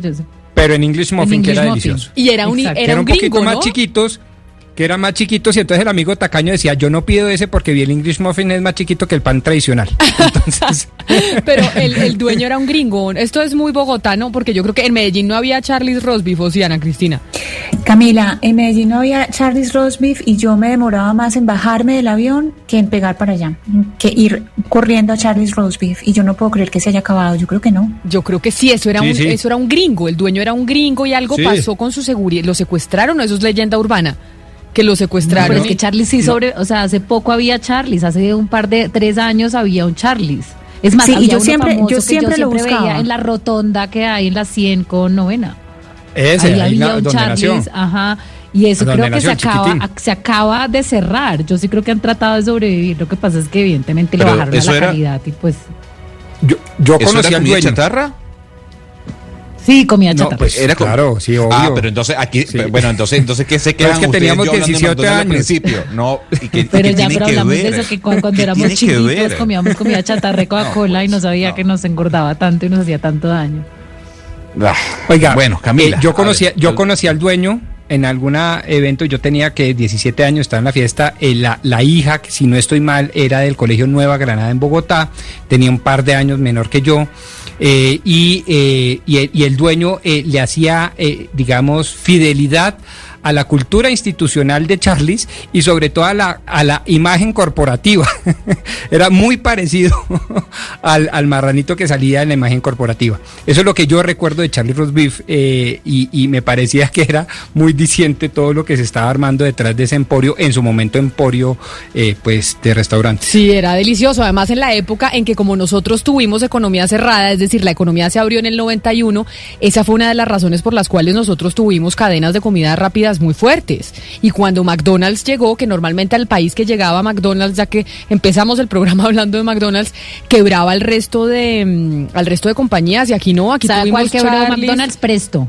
Pero Presto, Presto- sí la quebró No, McDonald's porque Charlie ¿cómo? sí, sí Presto sigue- sobrevivió. Yo siento Pero Presto sigue más viva que nunca. Además, Presto Valeria tiene la Uy, Impossible yo dejé de Burger. comer Presto cuando llegó. No, y la salsa ¿Ah, Presto sí? es deliciosa y tiene la hamburguesa Claro. vegetariana y tiene la hamburguesa Ah, vegetariana. pues. Yo la pedí el otro día. Presto todavía Pero en existe. todas las ciudades eh, y en los aeropuertos se encuentran un presto siempre, igual que hamburguesas el corral. eh. Sobrevivió, Son dos vean. cadenas de comidas Sí, sí. No, no, el corral que es otra cosa. El, el- corral sí es gigante, pues.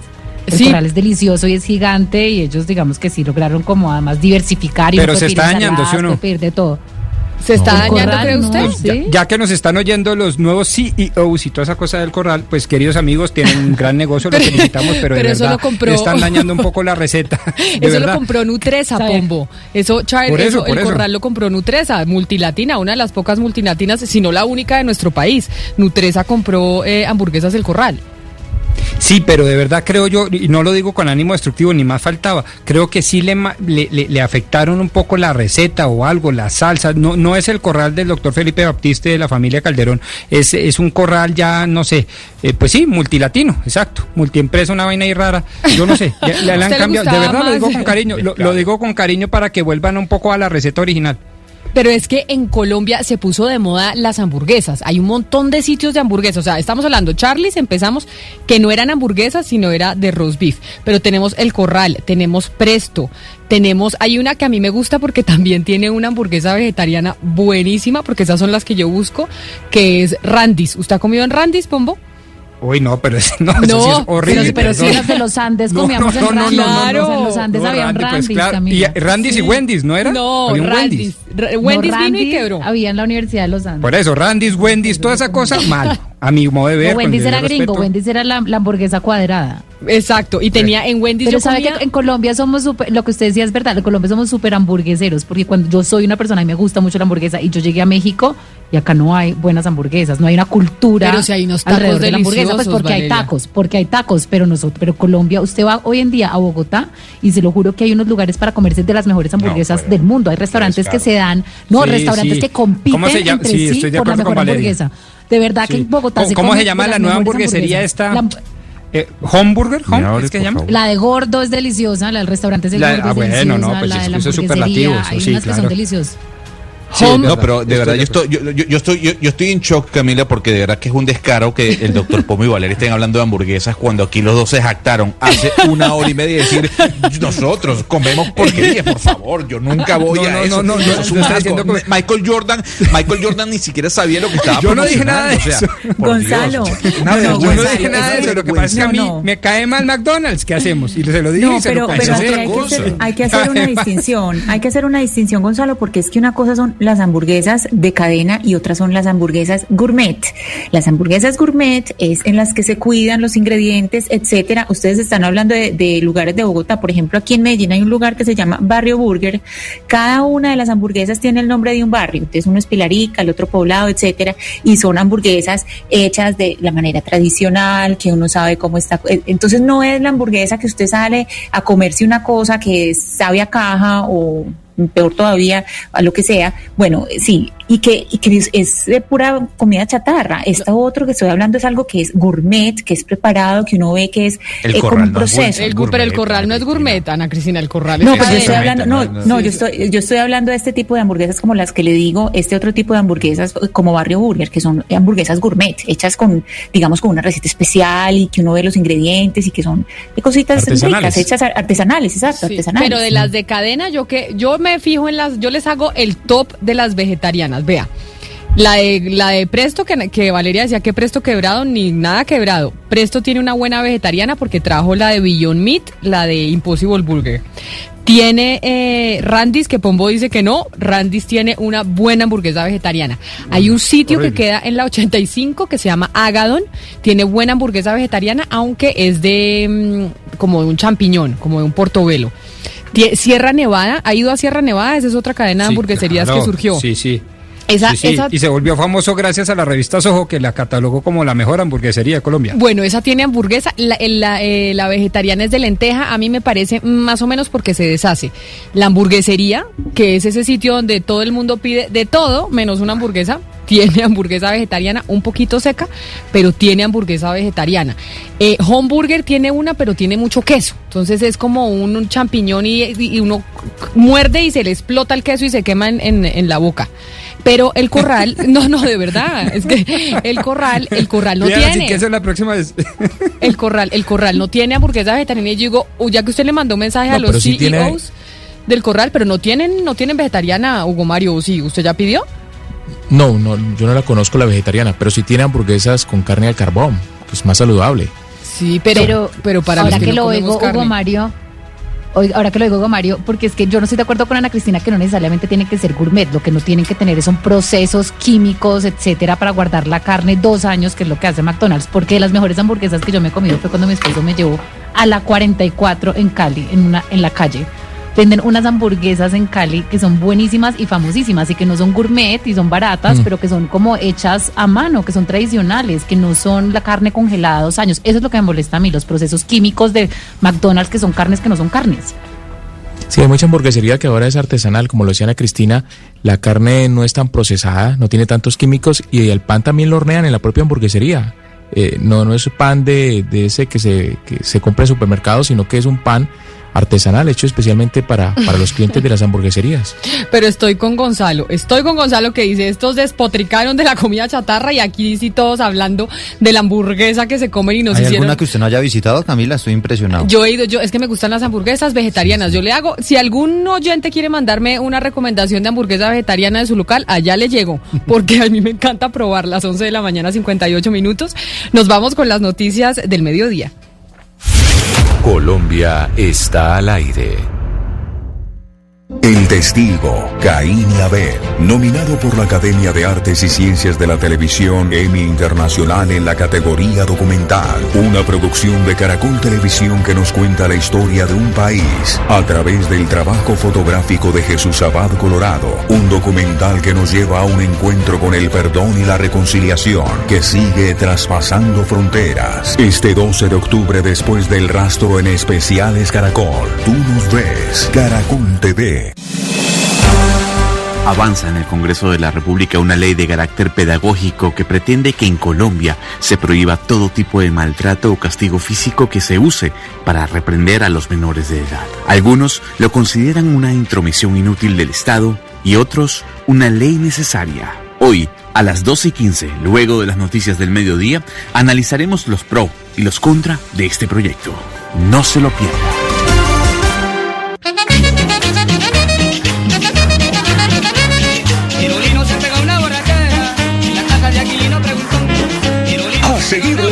Al escamoso, Pedro el Escamoso. Esta noche después de Pasión de Gavilanes, un lanzamiento máximo. Tú nos ves, Caracol TV. Hola, soy Toya Montoya. Quiero invitarte a que recorras conmigo los 10 destinos de Colombia que junto a Caracol Televisión visitamos en Viajeros por Naturaleza, una serie web que explora los tesoros naturales más sorprendentes del país. Acompáñame y encuentra tu destino en viajerospornaturaleza.com.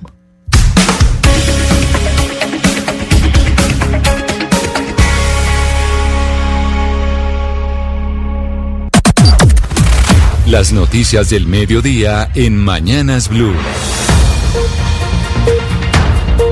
Son las 12 del día en punto, el momento en que usted se puede actualizar de las noticias aquí en Blue Radio, de lo que pasa en Colombia y en el mundo. Don Eduardo Hernández, buenas tardes. Camila, arrancamos con noticia importante. Buenas tardes de la Organización Panamericana de la Salud. Coincide con los analistas en advertir que los jóvenes son los que más se están contagiando de COVID-19 en el continente americano, algo que también está ocurriendo, por supuesto, aquí en Colombia. Juan David Ríos. Pues la directora de la Organización Panamericana de la Salud, Carissa Etienne, mencionó que es preocupante el aumento de casos positivos en personas jóvenes en toda la región. Esto es debido a las flexibilidades en las medidas que han tomado los gobiernos para una reactivación. Más de medio millón de niños y adolescentes en nuestra región se han infectado y este número continúa en aumento. Cuando miramos los datos, las personas jóvenes entre 20 y 29 años tienen una incidencia de infección muy alta en cualquier grupo. La OPS pide además que los jóvenes deben ser responsables en sus actividades, utilizar siempre mascarilla y evitar las aglomeraciones en momentos donde también han habido protestas sociales en todo el continente. Y mencionó además Camila y Eduardo que los indígenas en Colombia y en Brasil se están contagiando 10 veces más que otros grupos etarios. 12 del día, 12 minutos. Gracias, Juan David. Y ahora nos vamos para Bogotá a hablar un tema que tratamos ayer aquí en Mañanas Blue cuando Colombia está al aire. A pesar de que sí ha habido un aumento drástico de los contagios en Bogotá, por ahora la Secretaría de Salud no prevé una nueva cuarentena generalizada en la ciudad.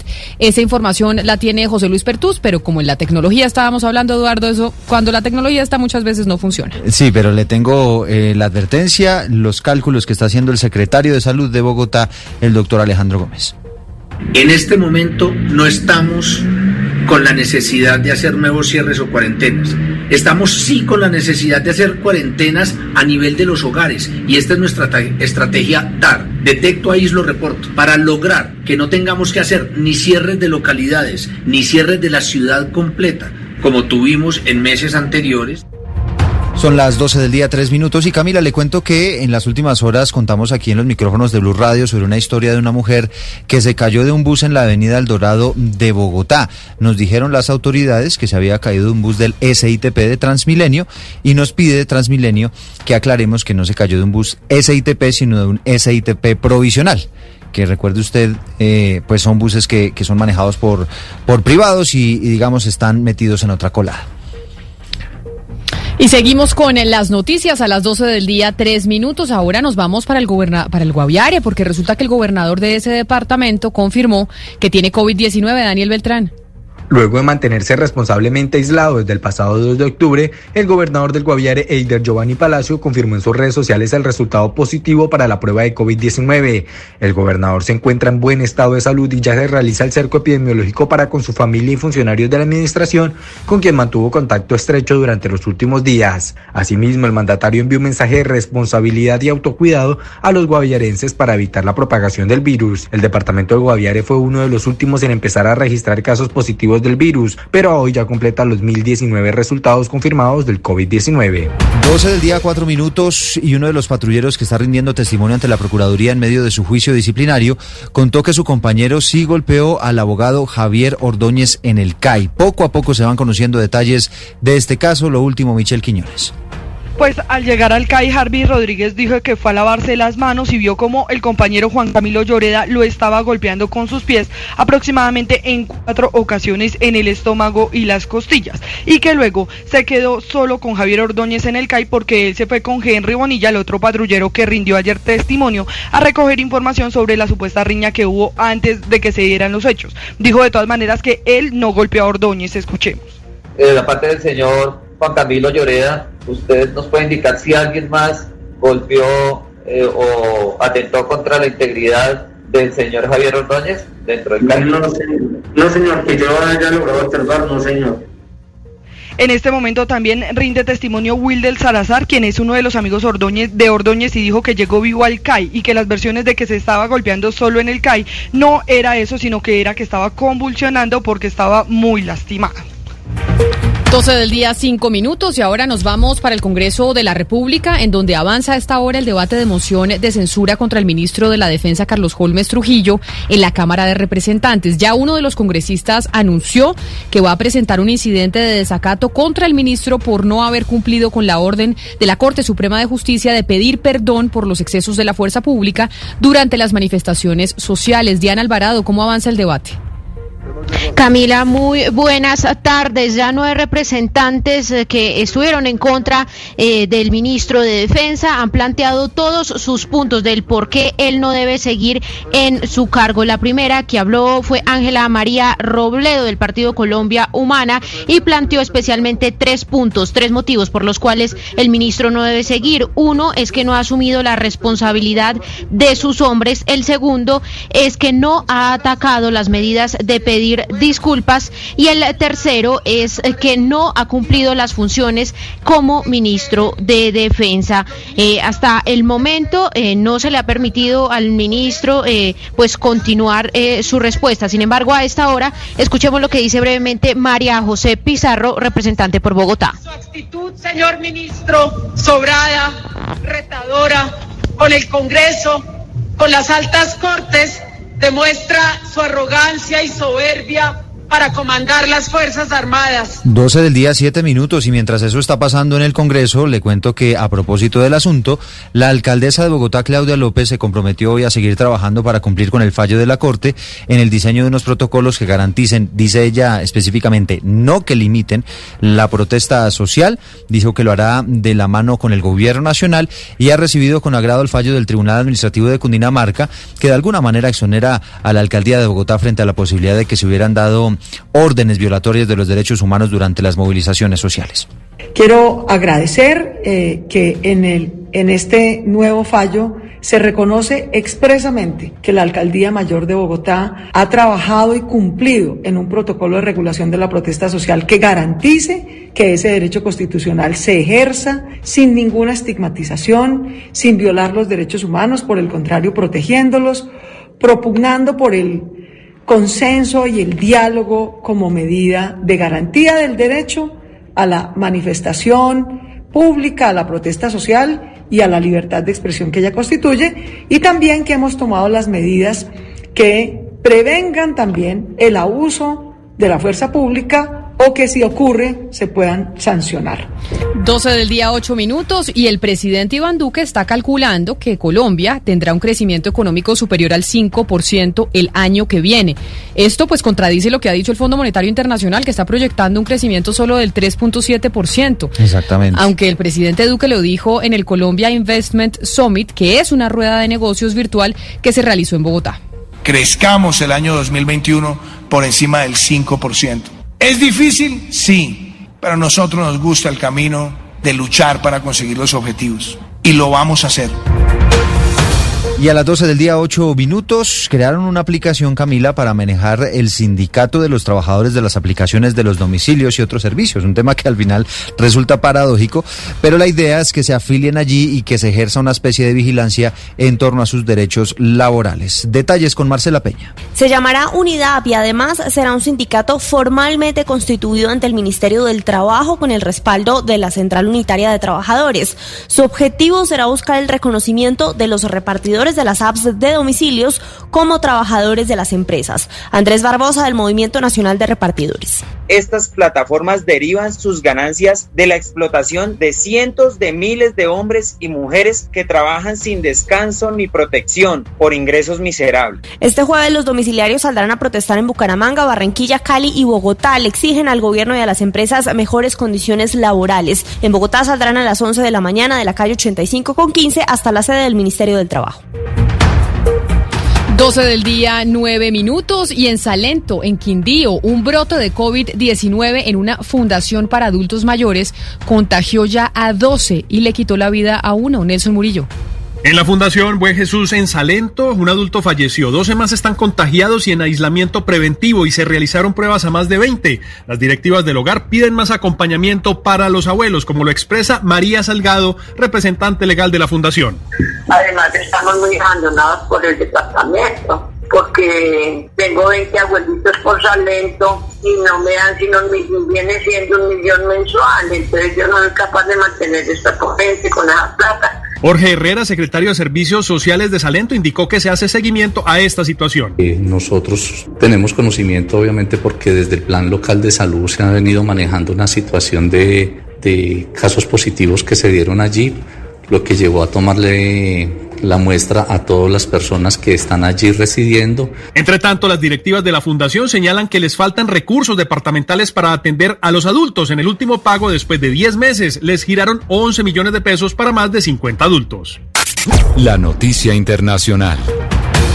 La noticia se produce en los Estados Unidos porque la administración de Donald Trump está anunciando que, anunciando que va a imponer más reglas para la obtención de visas de trabajo en Estados Unidos. Ricardo Espinosa.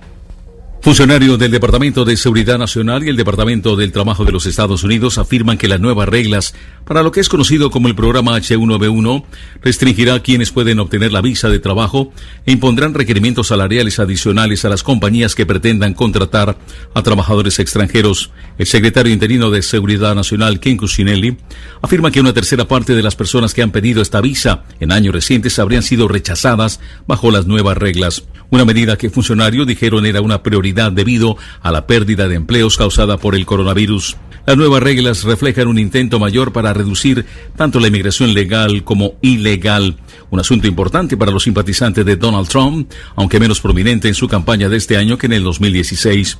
El nuevo requerimiento de que los empleadores paguen salarios más elevados a los trabajadores extranjeros entrará en vigor en los próximos días. Partidarios argumentan que los poseedores de visas H1B1 no les quitan empleos a estadounidenses, mientras los funcionarios afirman que se ha abusado del programa permitiendo contratar empleados menos costosos del extranjero. Gracias, Ricardo. 12 del día, 12 minutos. Seguimos con las noticias internacionales. El jefe de la diplomacia europea defendió la idea de enviar una misión diplomática a Venezuela para tratar de convencer a las autoridades que se aplacen las elecciones legislativas previstas para los primeros días de diciembre. Enrique Rodríguez desde España. Ha sido en el Parlamento Europeo donde el alto representante de la Unión para la Política Exterior, Josep Borrell, ha considerado que el rechazo del gobierno de Venezuela a aplazar las elecciones legislativas del próximo 6 de diciembre solo empeorará la situación en el país. El político español acudió a la Eurocámara para explicar la misión diplomática de altos funcionarios del Servicio Europeo de Acción Exterior, criticada especialmente por el grupo del Partido Popular Europeo, que la tildó de clandestina. El jefe de la diplomacia europea también acusó al Partido Popular de querer hacer en el Europarlamento política sobre España. Han organizado ustedes una escandalera sin fundamento simplemente para agitar y me temo combatir al gobierno español. Borrell por último apuntó que la única manera para salir del impasse en el que se encuentra Venezuela será a través del diálogo y la negociación política entre las fuerzas de ese país. Y de última hora la noticia nos llega desde el Foro Económico Mundial, el foro que reúne a políticos, economistas, empresarios y distintos líderes del planeta porque va a cambiar su histórica sede de Davos para el año 2021 y el foro se va a llevar a cabo en Bürgenstock, cerca de Lucerna, entre el 18 y 21 de mayo. La reunión tendrá lugar siempre y cuando se cumplan las condiciones para garantizar la salud y seguridad de los participantes. La noticia deportiva. La noticia deportiva, el rival de la selección Colombia el viernes desde las 6 y 30 de la tarde en el Estadio Metropolitano, la selección de Venezuela ya aterrizado en la capital del Atlántico, ya son 27 jugadores del equipo patriota que están en la sede del compromiso. El eh, club, el, la selección mejor que dirige el portugués José Peseiro realizará esta tarde su primer entrenamiento en suelo colombiano en la sede deportiva del Junior de Barranquilla. Y precisamente en Barranquilla se está reforzando la seguridad de cara a este partido. Daniela Mora. Con caravanas de seguridad por toda la ciudad y estrictos controles en las afueras del estadio metropolitano, las autoridades en Barranquilla buscarán evitar aglomeraciones durante el partido Colombia-Venezuela que este viernes se jugará en la capital del Atlántico. El secretario de gobierno del distrito, Clemente Fajardo, descartó por completo el toque de queda y la ley seca en la ciudad. Tenemos un fuerte dispositivo en toda la ciudad para evitar aglomeraciones. No hay ningún tipo de restricción ni ningún tipo de decreto adicional. Las restricciones que ya tenemos, todo queda como hasta ahora viene funcionando. Inspectores de la alcaldía estarán verificando el cumplimiento de todas las medidas de bioseguridad en los 30 bares autorizados por el distrito para operar en medio de la pandemia.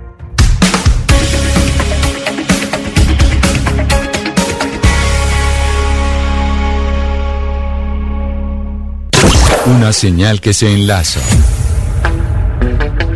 Regiones conectadas a través de un dial. A partir de este momento, Oscar Montes, Ana Cristina Restrepo, Hugo Mario Palomar, Valeria Santos, Gonzalo Lázari, Rodrigo Pombo y Camila Zuluaga analizan y debaten el tema del día. El tema del día. Colombia está al aire.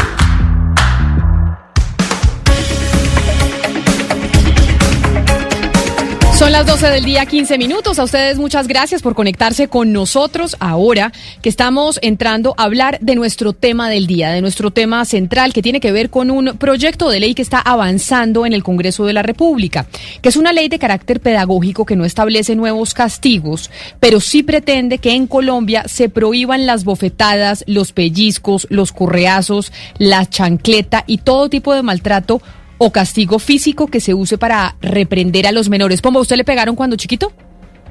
Sí, la verdad tengo que reconocer que sí, pues no una cosa salvaje, no una cosa que a mi modo de ver me haya generado trauma psicológico y mucho menos físico, pero sí, tengo que decir que mis papás, si se sienten muy arrepentidos de ello, eh, me pegaron eh, no sé, unas cinco veces, pues póngale un número. Ana Cristina, usted le, no, a usted no le pegaron, ¿no? Ya habíamos hecho esta pregunta, a usted no le Sí. pegaron en su casa. Ni me pegaron ni pegué jamás, ni, eh, ni jamás he tocado a mis hijos. ¿A usted le pegaron, Valeria?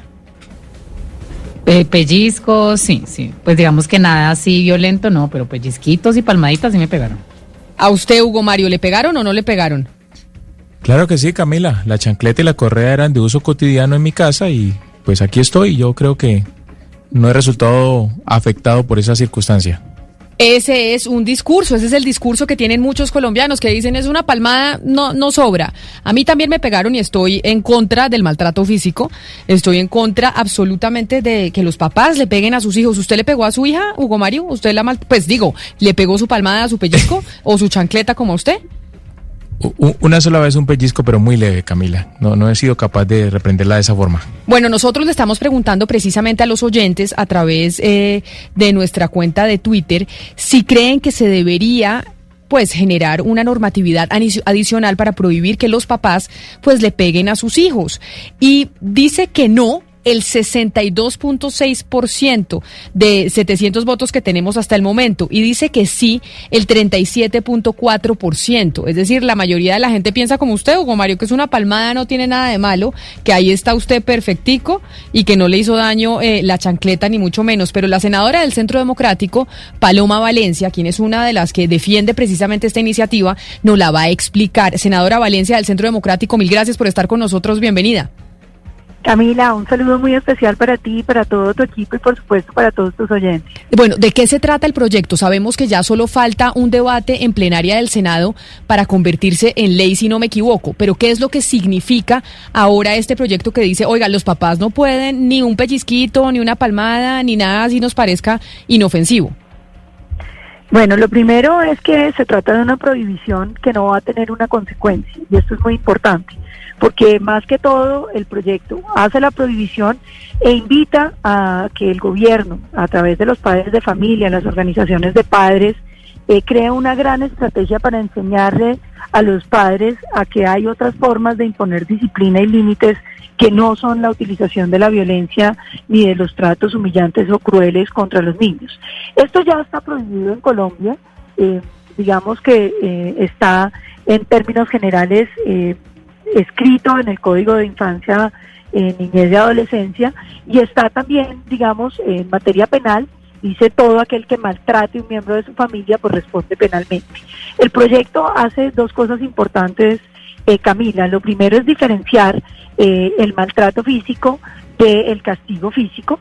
Eh, invita a la ciudadanía, digamos, a, no utilizar el castigo físico.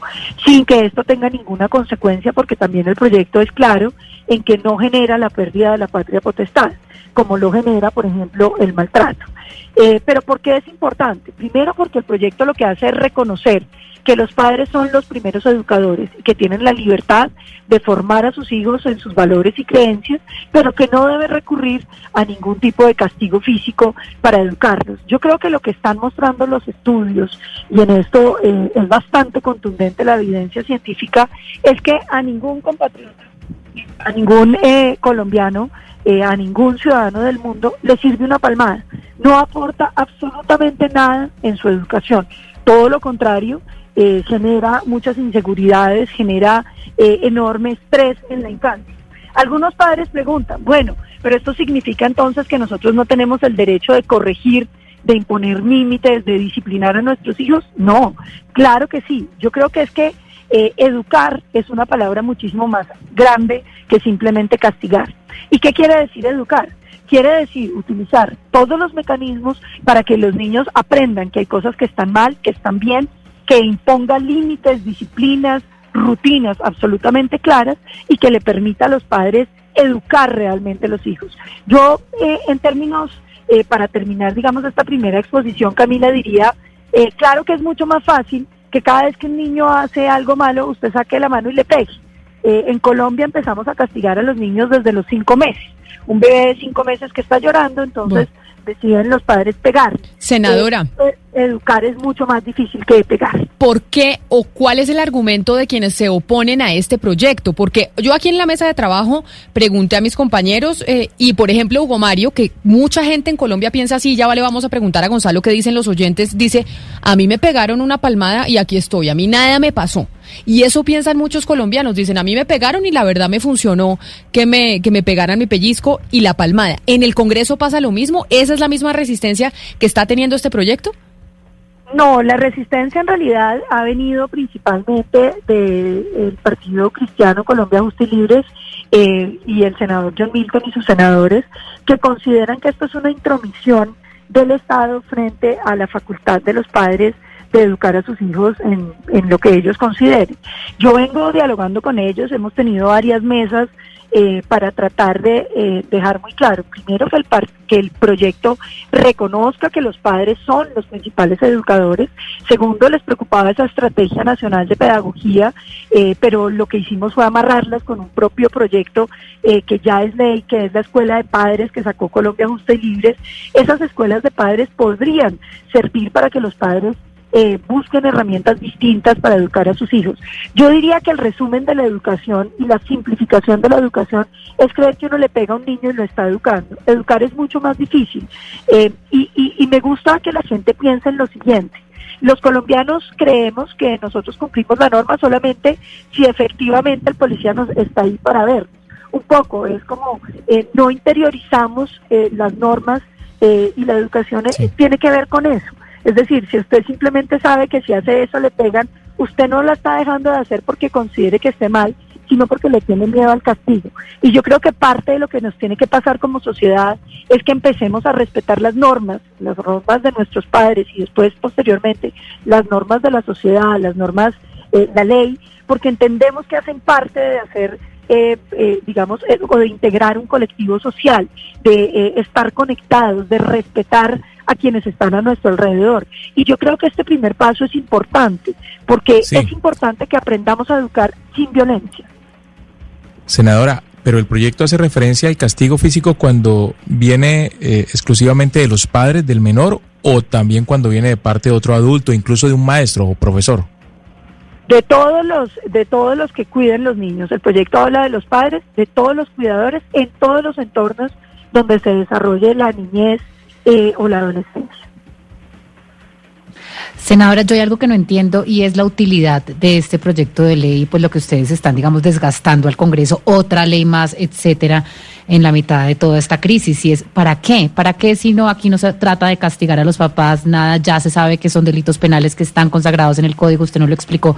¿Por qué no crear políticas públicas para por medio del ICBF o del gobierno nacional, campañas educativas, etcétera? ¿Para qué una ley para esto? La ley está ordenando precisamente esas políticas públicas, porque es que las políticas públicas, pues el Congreso no las puede hacer. Lo que el Congreso puede hacer es ordenar que el gobierno haga esas políticas públicas. Ese es el centro del proyecto. En la política pública de enseñarle a los padres de familia y de discutir con ellos mecanismos de educación distintos que promuevan la eliminación del castigo físico y los tratos crueles, humillantes contra los niños. De eso se trata el proyecto. La prohibición, pues, es el motivo mediante el cual se desarrolla esa política pública y que, por supuesto, eh, lo que busca es que Colombia eh, tenga unas prácticas de educación distintas. En Colombia la prevalencia del, del maltrato a los niños es gigantesca y el es muy difícil poner la raya entre el castigo físico y el maltrato. Supóngase un papá que llega eh, cansado de trabajar, el niño está haciendo un berrinche o hace algo que no le gusta y el papá le pega. ¿Qué tan duro le pegó? Pues depende de, la fuerza que utilice. Definir dónde o cuánto es, me parece que es un tema que no debiera existir. En Colombia cada hora 171 niños están siendo maltratados. Esa es una cifra que le, pues, le pone los pelos de punta a cualquiera. Y yo creo que parte de la eliminación del maltrato inicia porque aprendamos a educar sin recurrir a la violencia. Pero permítame porque esa pregunta que hace usted, Valeria, tal vez la puede responder también Mónica Cruz, que es ex magistrada auxiliar de la Corte Constitucional y quien trabajó mucho en el articulado y la exposición de motivos de este proyecto del que estamos hablando hoy. Un proyecto pedagógico para que los papás no le peguen ni una palmada, ni una chacleta, ni un pellizco, ni nada a sus hijos. Doctora Cruz, bienvenida a Mañanas Blue. Gracias por acompañarnos usted también. Camila, muy buenas tardes, ¿cómo están? Y buenas tardes a todos los compañeros de la mesa, a todos los oyentes. Eh, bueno, mil gracias por la invitación.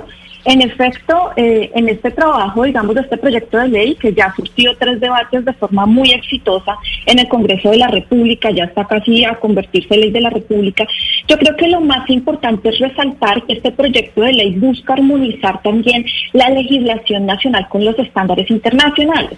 Mire, Camila, por ejemplo, que algo de lo que usted eh, preguntaba es qué relevancia tiene este proyecto de ley, pues le quiero decir que además la relevancia se centra en cumplir un mandato expreso en los estándares internacionales del derecho internacional humanitario que establece el deber para los estados de prohibir expresamente dentro de sus legislaciones el castigo físico.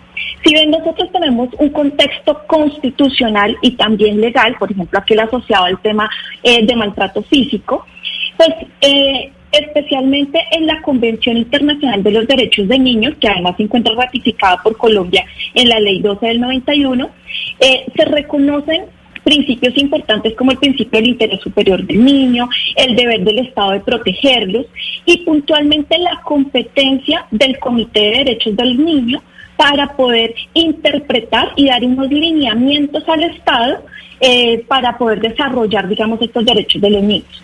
¿Y por qué es importante? En ese ejercicio que ha hecho el Comité de Derechos de los Niños, ha expedido por lo menos tres documentos que me parecen bien importantes ponerlos acá en colación. El primero es una observación general, que es la observación general número 8, en la cual ha definido que el castigo que utilice una fuerza física, así tenga la connotación de leve, y que cause un dolor, un malestar al niño, niña y adolescente, donde se incluyen temas como manotazos, bofetadas, palizas, eh, el pellizco clásico, realmente constituyen un castigo corporal que siempre tendrá la connotación de degradante. ¿sí? Y eso pero, pero ex magistrada, hay algo hay algo que yo no entiendo que de pronto usted nos puede explicar a las personas que, digamos, estamos tratando de analizar este proyecto de ley. Si bien ustedes están hablando de que la ley pretende prohibir, ¿cierto? Prohibir el maltrato físico, digamos que ya está penalizado, pero prohibir el castigo mediante, digamos, la violencia física, pero la ley no tiene ninguna consecuencia a la persona que lo hace. Entonces, ah, ¿cuál es el alcance de prohibir algo si el Estado no va a poder entrar a ejercer, digamos, una acción, eh, digamos, coercitiva para obligar a la gente a que no lo haga? ¿Cuál es el alcance de este proyecto de ley más allá de crear una política pública o no? Yo creo que que el propósito, digamos, además de conciliar justamente estos estándares internacionales que estaba contando, es, y de incluir la prohibición expresa en la legislación, básicamente es generar un cambio de cultura y este cambio de cultura no siempre va a estar relacionado con la sanción. Ahorita la senadora Paloma Valencia establecía con mucho tino que hay una línea muy delgada entre el maltrato y el castigo físico. El maltrato como generalmente eh, se conoce, digamos, y además que es denunciado y judicializado, es aquel castigo físico que se exterioriza pero de forma muy evidente, con severidad. Entonces, y queda invisibilizado, por decirlo así, el castigo físico y esos tratos crueles, humillantes y degradantes eh, que tienen una connotación de pronto más leve eh, o un poco moderada y que resulta no llevada a un extremo de la judicialización. Cuando eso sucede es porque en Colombia hemos empezado a normalizar dentro de nuestros patrones históricos de crianza que el castigo físico está permitido. ¿sí?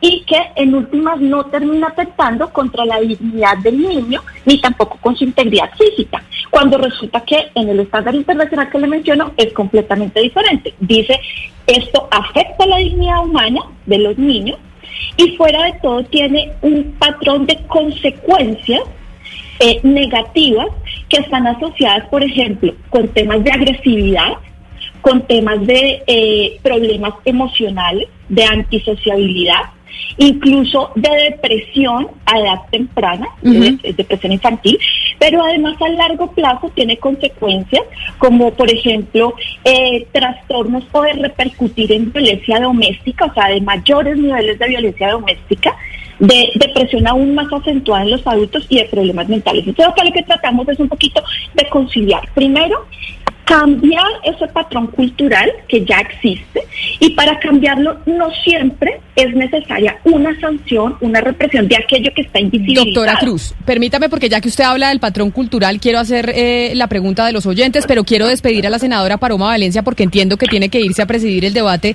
sobre Álvaro Gómez Hurtado, pero la última pregunta que le hago, senadora eh, Paloma, es, ¿usted cree entonces que este proyecto sí va a ser aprobado? Solo le falta el debate en plenaria y cree que entonces sí vamos a tener este proyecto aprobado? Pues yo espero que sí, Camila. Yo espero que podamos seguir en las conversaciones con Colombia Justa y Libres y con las asociaciones de padres y construir un texto que nos satisfaga a todos. Yo creo que las buenas iniciativas tienen que enamorar a todo el mundo.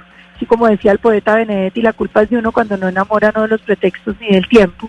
Yo creo que es importante que Colombia, eh, en Colombia aprendamos a educar a nuestros niños sin violencia en un país con una prevalencia de maltrato infantil, de violencia, de reacciones violentas en, casi todos los ámbitos de la vida, eh, ¿cómo no vamos a ser capaces de erradicar la violencia eh, íntima? ¿Cómo si uno va a hacerle un reclamo a un vecino eh, por algo que hizo mal, pues no es que le pegue una cachetada pasito, no, uno le habla y a los niños también se les puede hablar. Y la educación con el diálogo, con las técnicas de disciplina positiva o de tantas que existen, son eh, mucho mejores para el largo plazo de los niños y de nuestra sociedad. Yo soy una convencida de que los hogares tienen que volverse recintos donde todos se sienten cómodos, donde nadie siente eh, eh, violencia en su contra y eso es una cruzada que tenemos que tener los colombianos. Yo creo que cuando uno ve la violencia sexual cada tres horas, cada hora tres niños están siendo violados, cada hora 170 niños están siendo violentados, pues uno tiene que pensar cómo mejoramos la familia colombiana. Yo creo que esta es una excelente iniciativa y espero convencer a todos los congresistas porque mi propósito es que no solamente sea ley, sino que salga aprobado por todos los congresistas de Colombia para que tengamos la tranquilidad de que es el paso correcto que debemos dar. Senadora Paloma Valencia, mil gracias y suerte allá en moderando el debate. Gonzalo, a propósito de la, de la cultura que nos decía la doctora Mónica Cruz, por favor, eh, leamos o denos usted algunas opiniones de los oyentes que nos escriben al 301-764-4108 para saber un poco qué es lo que creen los oyentes, cuál es la cultura que hay en Colombia frente a esa palma, al maltrato infantil o que dicen es simplemente una palmada, un pellizco o, un, o, no sé, o, o reprender al hijo.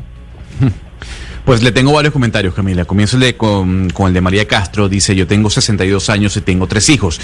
Y a todos les andé muy duro, sobre todo en el tema de la educación. Hoy en día tengo una nieta de 7 años y es todo lo que ella diga. Hace lo que le da la gana porque como no se le puede hacer absolutamente nada, en una palabra, ella es la que manda sobre el papá.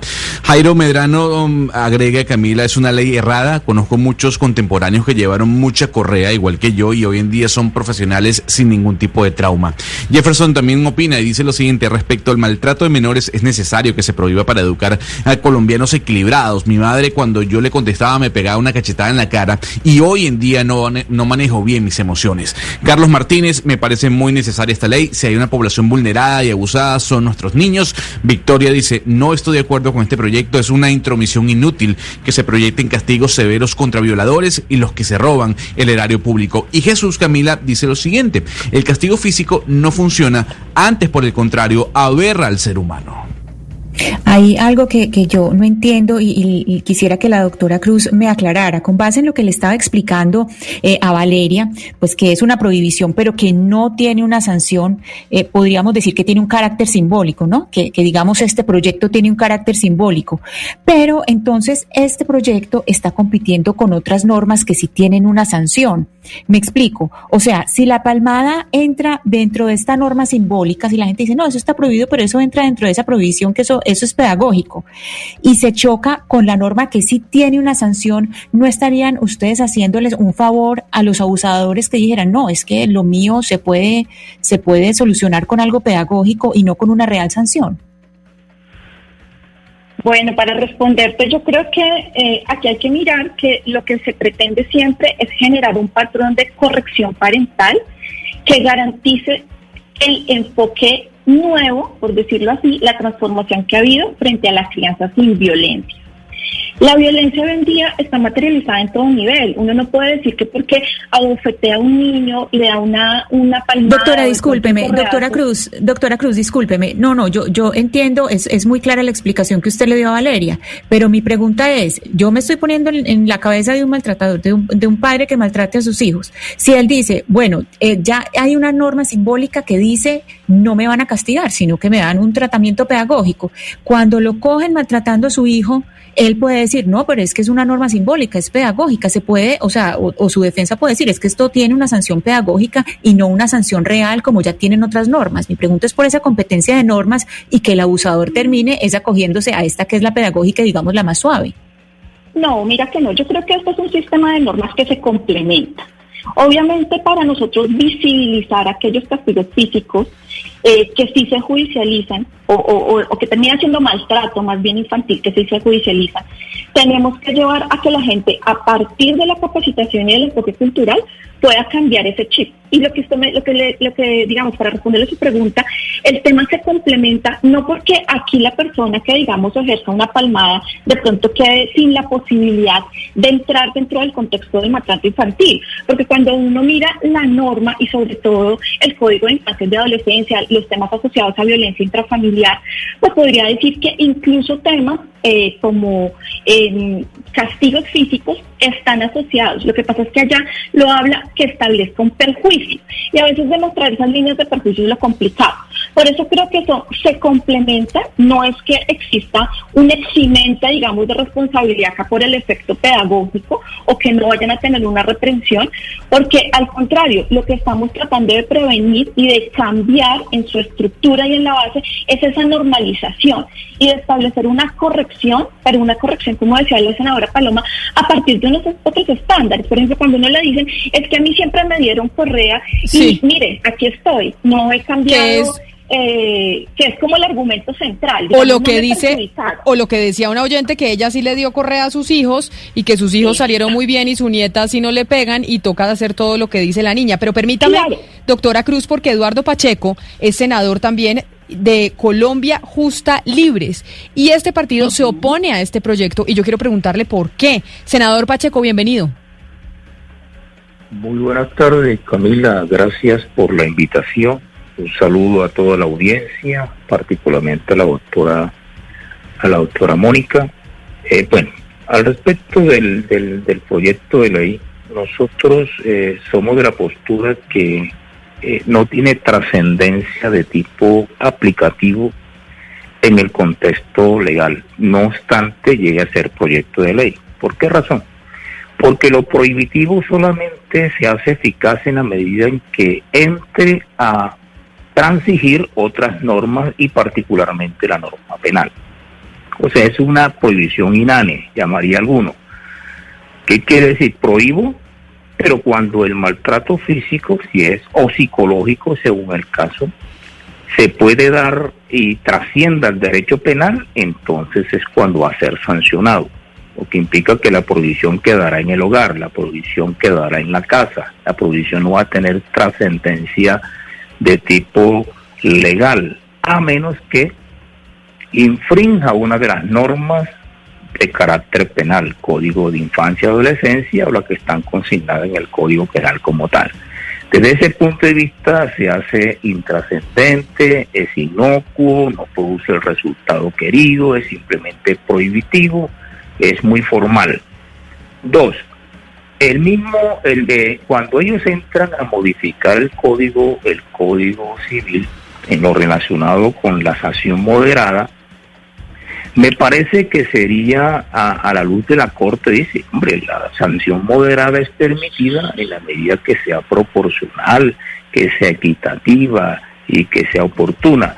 Tres elementos hablan en la jurisprudencia en torno a esto y quitarle la posibilidad que los padres puedan de una u otra manera sancionar a sus hijos de manera moderada y habla de sanción, ni siquiera habla de disciplina, ni siquiera habla de maltrato me parece que es como desbordar y cambiar lo que realmente no debe ser cambiable, como quitarle la autonomía a los padres para poder corregir a sus hijos acorde con el Código Civil, me parece que es algo que no, con, ¿Usted toca? está acorde con nuestra formación. Toca un punto importante, toca un punto importante, senador Pacheco, y discúlpeme que lo interrumpa, porque entiendo también que las asociaciones de padres de familia están en contra del proyecto precisamente por esto que usted está diciendo, porque se va en contra de la autonomía del padre de familia de reprender a su hijo como bien le parezca. Por eso, su, eh, por eso Ruth Olmos, que es la directora de la Conferencia de Padres y hace parte de la Red Internacional de Educación, también nos acompaña. Señora Olmos, bienvenida. Buenas tardes para todos. Muchas gracias por la invitación. Bueno, ¿y ustedes como padres de familia se oponen por qué? Bueno, la, la, nadie está en desacuerdo y acá creo que el tema a discutir no es si estamos de acuerdo con el castigo físico o degradante o no. Nosotros como padres de familia obviamente no estamos de acuerdo y queremos la protección de nuestros niños. Eh, lo que vemos acá es que hay duplicidad de la norma. O sea, no se puede prohibir lo que ya está prohibido y en, el Código de la Infancia y la Adolescencia eh, en muchos artículos está claramente prohibido y, y, en, por ejemplo en el, en el artículo 18 habla de que los niños tienen derecho a ser prohibidos protegidos contra todas las acciones o conductas que causen muerte, daño, sufrimiento físico, sexual o psicológico.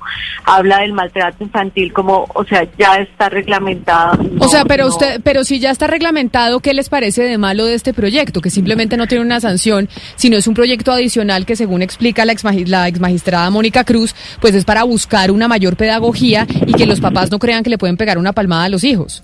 ¿Qué tiene de malo? O sea, ¿qué es lo que, como ambigua y es subjetiva, porque cuando habla que cualquier, por ejemplo, dice eh, causar cualquier estado de dolor. Tú sabes que en la redacción de unas normas, pues los, los textos normativos deben ser concisos, precisos y claros. ¿Qué significa cualquier estado de dolor?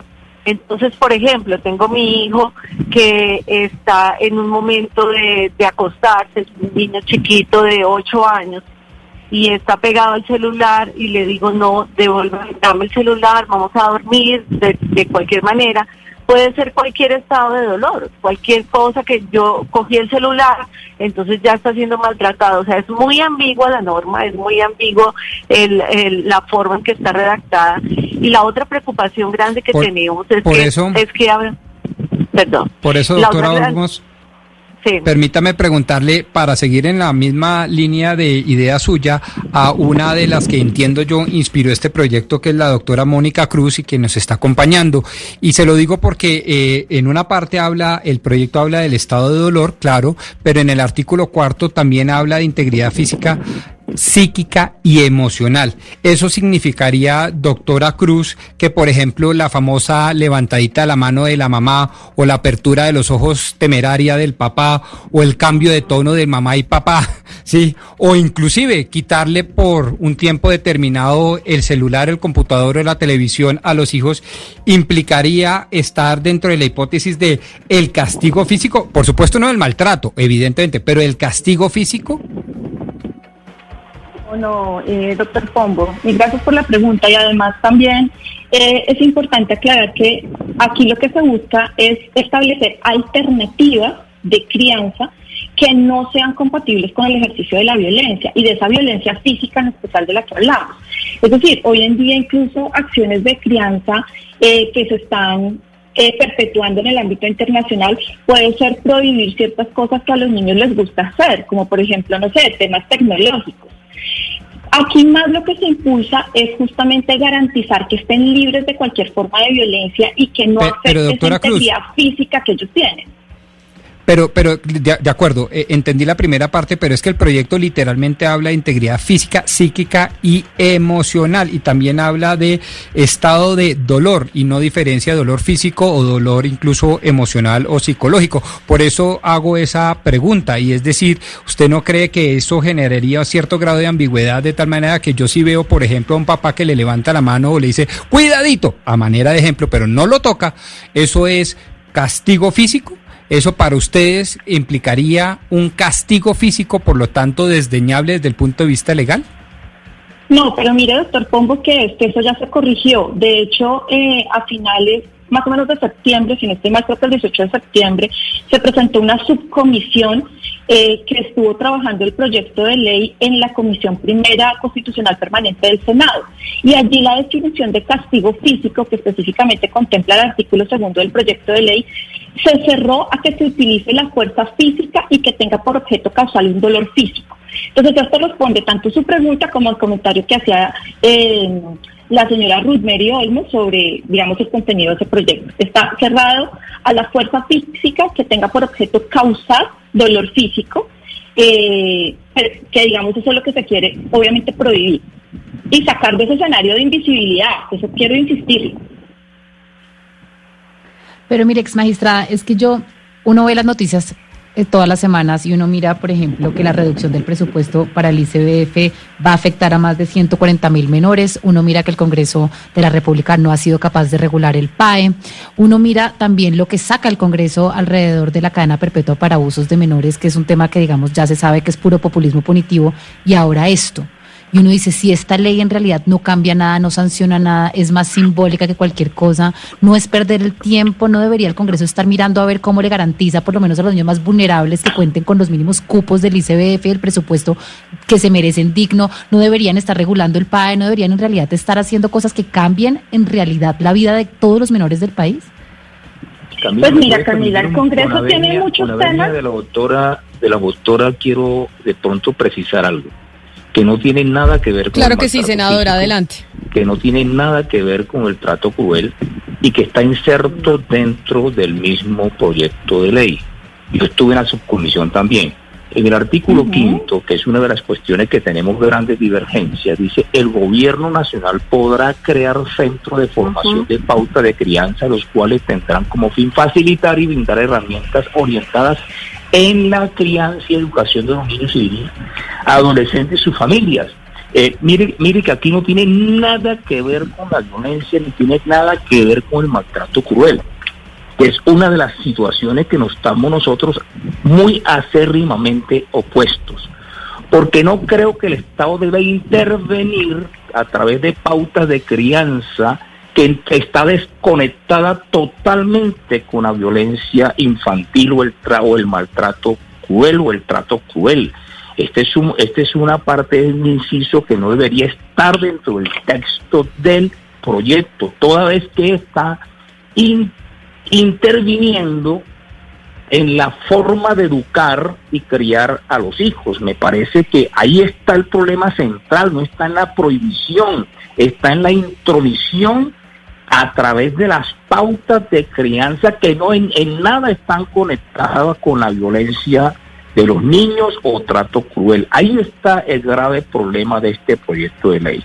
Y hemos venido insistiendo y por eso casualmente yo estuve en la subcomisión y se corrigió mucho del proyecto, proposiciones que nosotros presentamos, pero no obstante siguen insistiendo con este inciso que está totalmente aislado, como dicen en otros proyectos como si fuera un mico colgado para, para intrometerse el Estado en la forma de criar y educar los padres sus hijos. Yo soy abuelo y lógicamente podía decir estoy sustraído a esto, pero sí me preocupa esta intromisión del Estado que creo que es el, lo que está persiguiendo en el fondo este proyecto y el cual nosotros nos oponemos. Y casualmente... o sea, es decir, es decir, senador, lo que a ustedes les parece mal es que el Estado se intrometa en decirle a un padre de familia si le puede pegar una palmada o no a su hijo. Usted dice, el padre de familia debería ser libre de tomar la decisión si le pega una palmada y un pellizco a su hijo, si así lo quiere. Lo que estoy diciendo es que no tiene por qué decirnos de qué manera los padres educar o criar. No, pero frente, pero frente al maltrato físico, pero frente al maltrato físico, no es como educarlos, ni educarlos. O sea, no le dice el Estado, edúquelo en la religión católica, en la cristiana, en la musulmana, en la budista. Eso no, no los meta a un colegio X o Y. Pero frente al maltrato físico, ¿ustedes también creen que los papás son los que deben definir si le pegan o no le pegan a sus hijos? No, estamos nosotros diciendo es que el Estado no tiene por qué meterse en lo que en lo que está relacionado con la educación o crianza de los Claro, pero acá pero acá entiendo acá entiendo puntualmente y doctora Cruz corríjame que lo que dicen no es en la educación de los hijos, sino en el maltrato a los hijos. ¿O me equivoco o entendí yo mal? No, doctora, no, doctora. No, Camila, muy bien. Vea, vea el inciso y verá. Eh, en ninguna parte hace alusión al maltrato físico o trato cruel. Ese inciso en particular no va conectado, va desconectado con el espíritu del proyecto. Y esa es nuestra gran preocupación. No tiene nada que ver con maltrato, no tiene nada que ver con, con, castigo físico, sino se está incluyendo en el seno de la familia para decirle a la familia cómo criar y cómo educar a sus hijos. Permítame. Es muy distinto a la, al maltrato o al castigo físico. Doctora Cruz. Bueno, Camila, mira, para responder, digamos, a eso, creo que desde el inicio de este proyecto de ley ha estado presente como ese debate que se ha dado si eh, la legislación propuesta eh, acepta, digamos, los derechos de los padres a educar bajo ciertas pautas de valores y de crianzas eh, y de creencias, además, que ellos establecen. esto estuvo presente, por lo menos yo diría que hasta lo que fue justamente la participación en la subcomisión para tercer debate. Allí en el artículo primero, puntualmente del texto eh, ya aprobado, se incluyó una referencia expresa a que los padres o quienes ejercen la patria potestad de los menores de edad tienen derecho a educarlos a criarlos y a corregir a sus hijos de acuerdo a sus creencias y valores, pero que el único límite que tiene es la prohibición del uso de castigo físico, de esos tratos crueles, humillantes y degradantes que hablamos, y de cualquier tipo de violencia que se pueda ejercer contra los niños, niñas y adolescentes.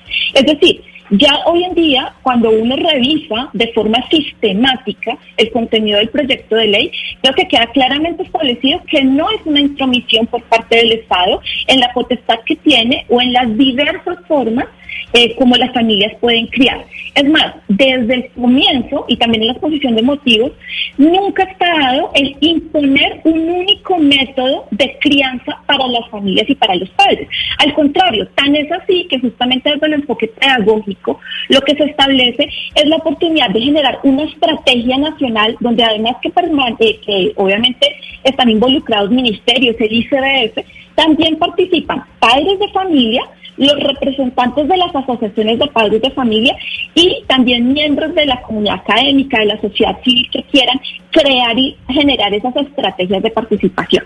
Entonces, yo creo que hoy en día, con estos ajustes que se han surtido del proyecto de ley, ha estado superado ese debate que teníamos. No es una intención de intrometerse, eh, además, porque claramente tanto el artículo quinto de la Constitución como el 42 protege eh, la familia como una sociedad básica, eh, como una parte, una célula básica de nuestra sociedad, pero además en esos criterios de diversidad y de diferentes patrones de crianza.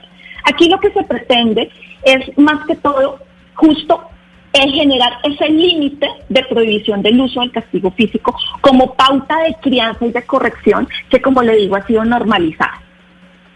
Sí, acá, me escribe un oyente, doctor Mónica Cruz, y me dice que lo que está haciendo eh, este proyecto, lo que podría ser el proyecto es que el Estado termine quitándole autoridad a los padres, porque una palmada no representa un trato cruel, inhumano, ni degradante, ni humillante contra un menor.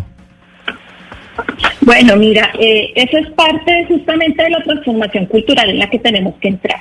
Cuando uno hace referencia a los estándares internacionales y cómo ha entendido, el, no lo voy a decir yo, el Comité de Derechos de los Niños, en las observaciones generales que mencionaba, la 8 y la 13 particularmente, han definido que todos estos tipos de castigos físicos, incluso la palmada, la bofetada, el pellizco, que uno podría asociarlos en, nuestro, en nuestra normalización como leves, sí constituyen un, un, trato degradante en contra de la dignidad y del respeto a la integridad personal de los niños.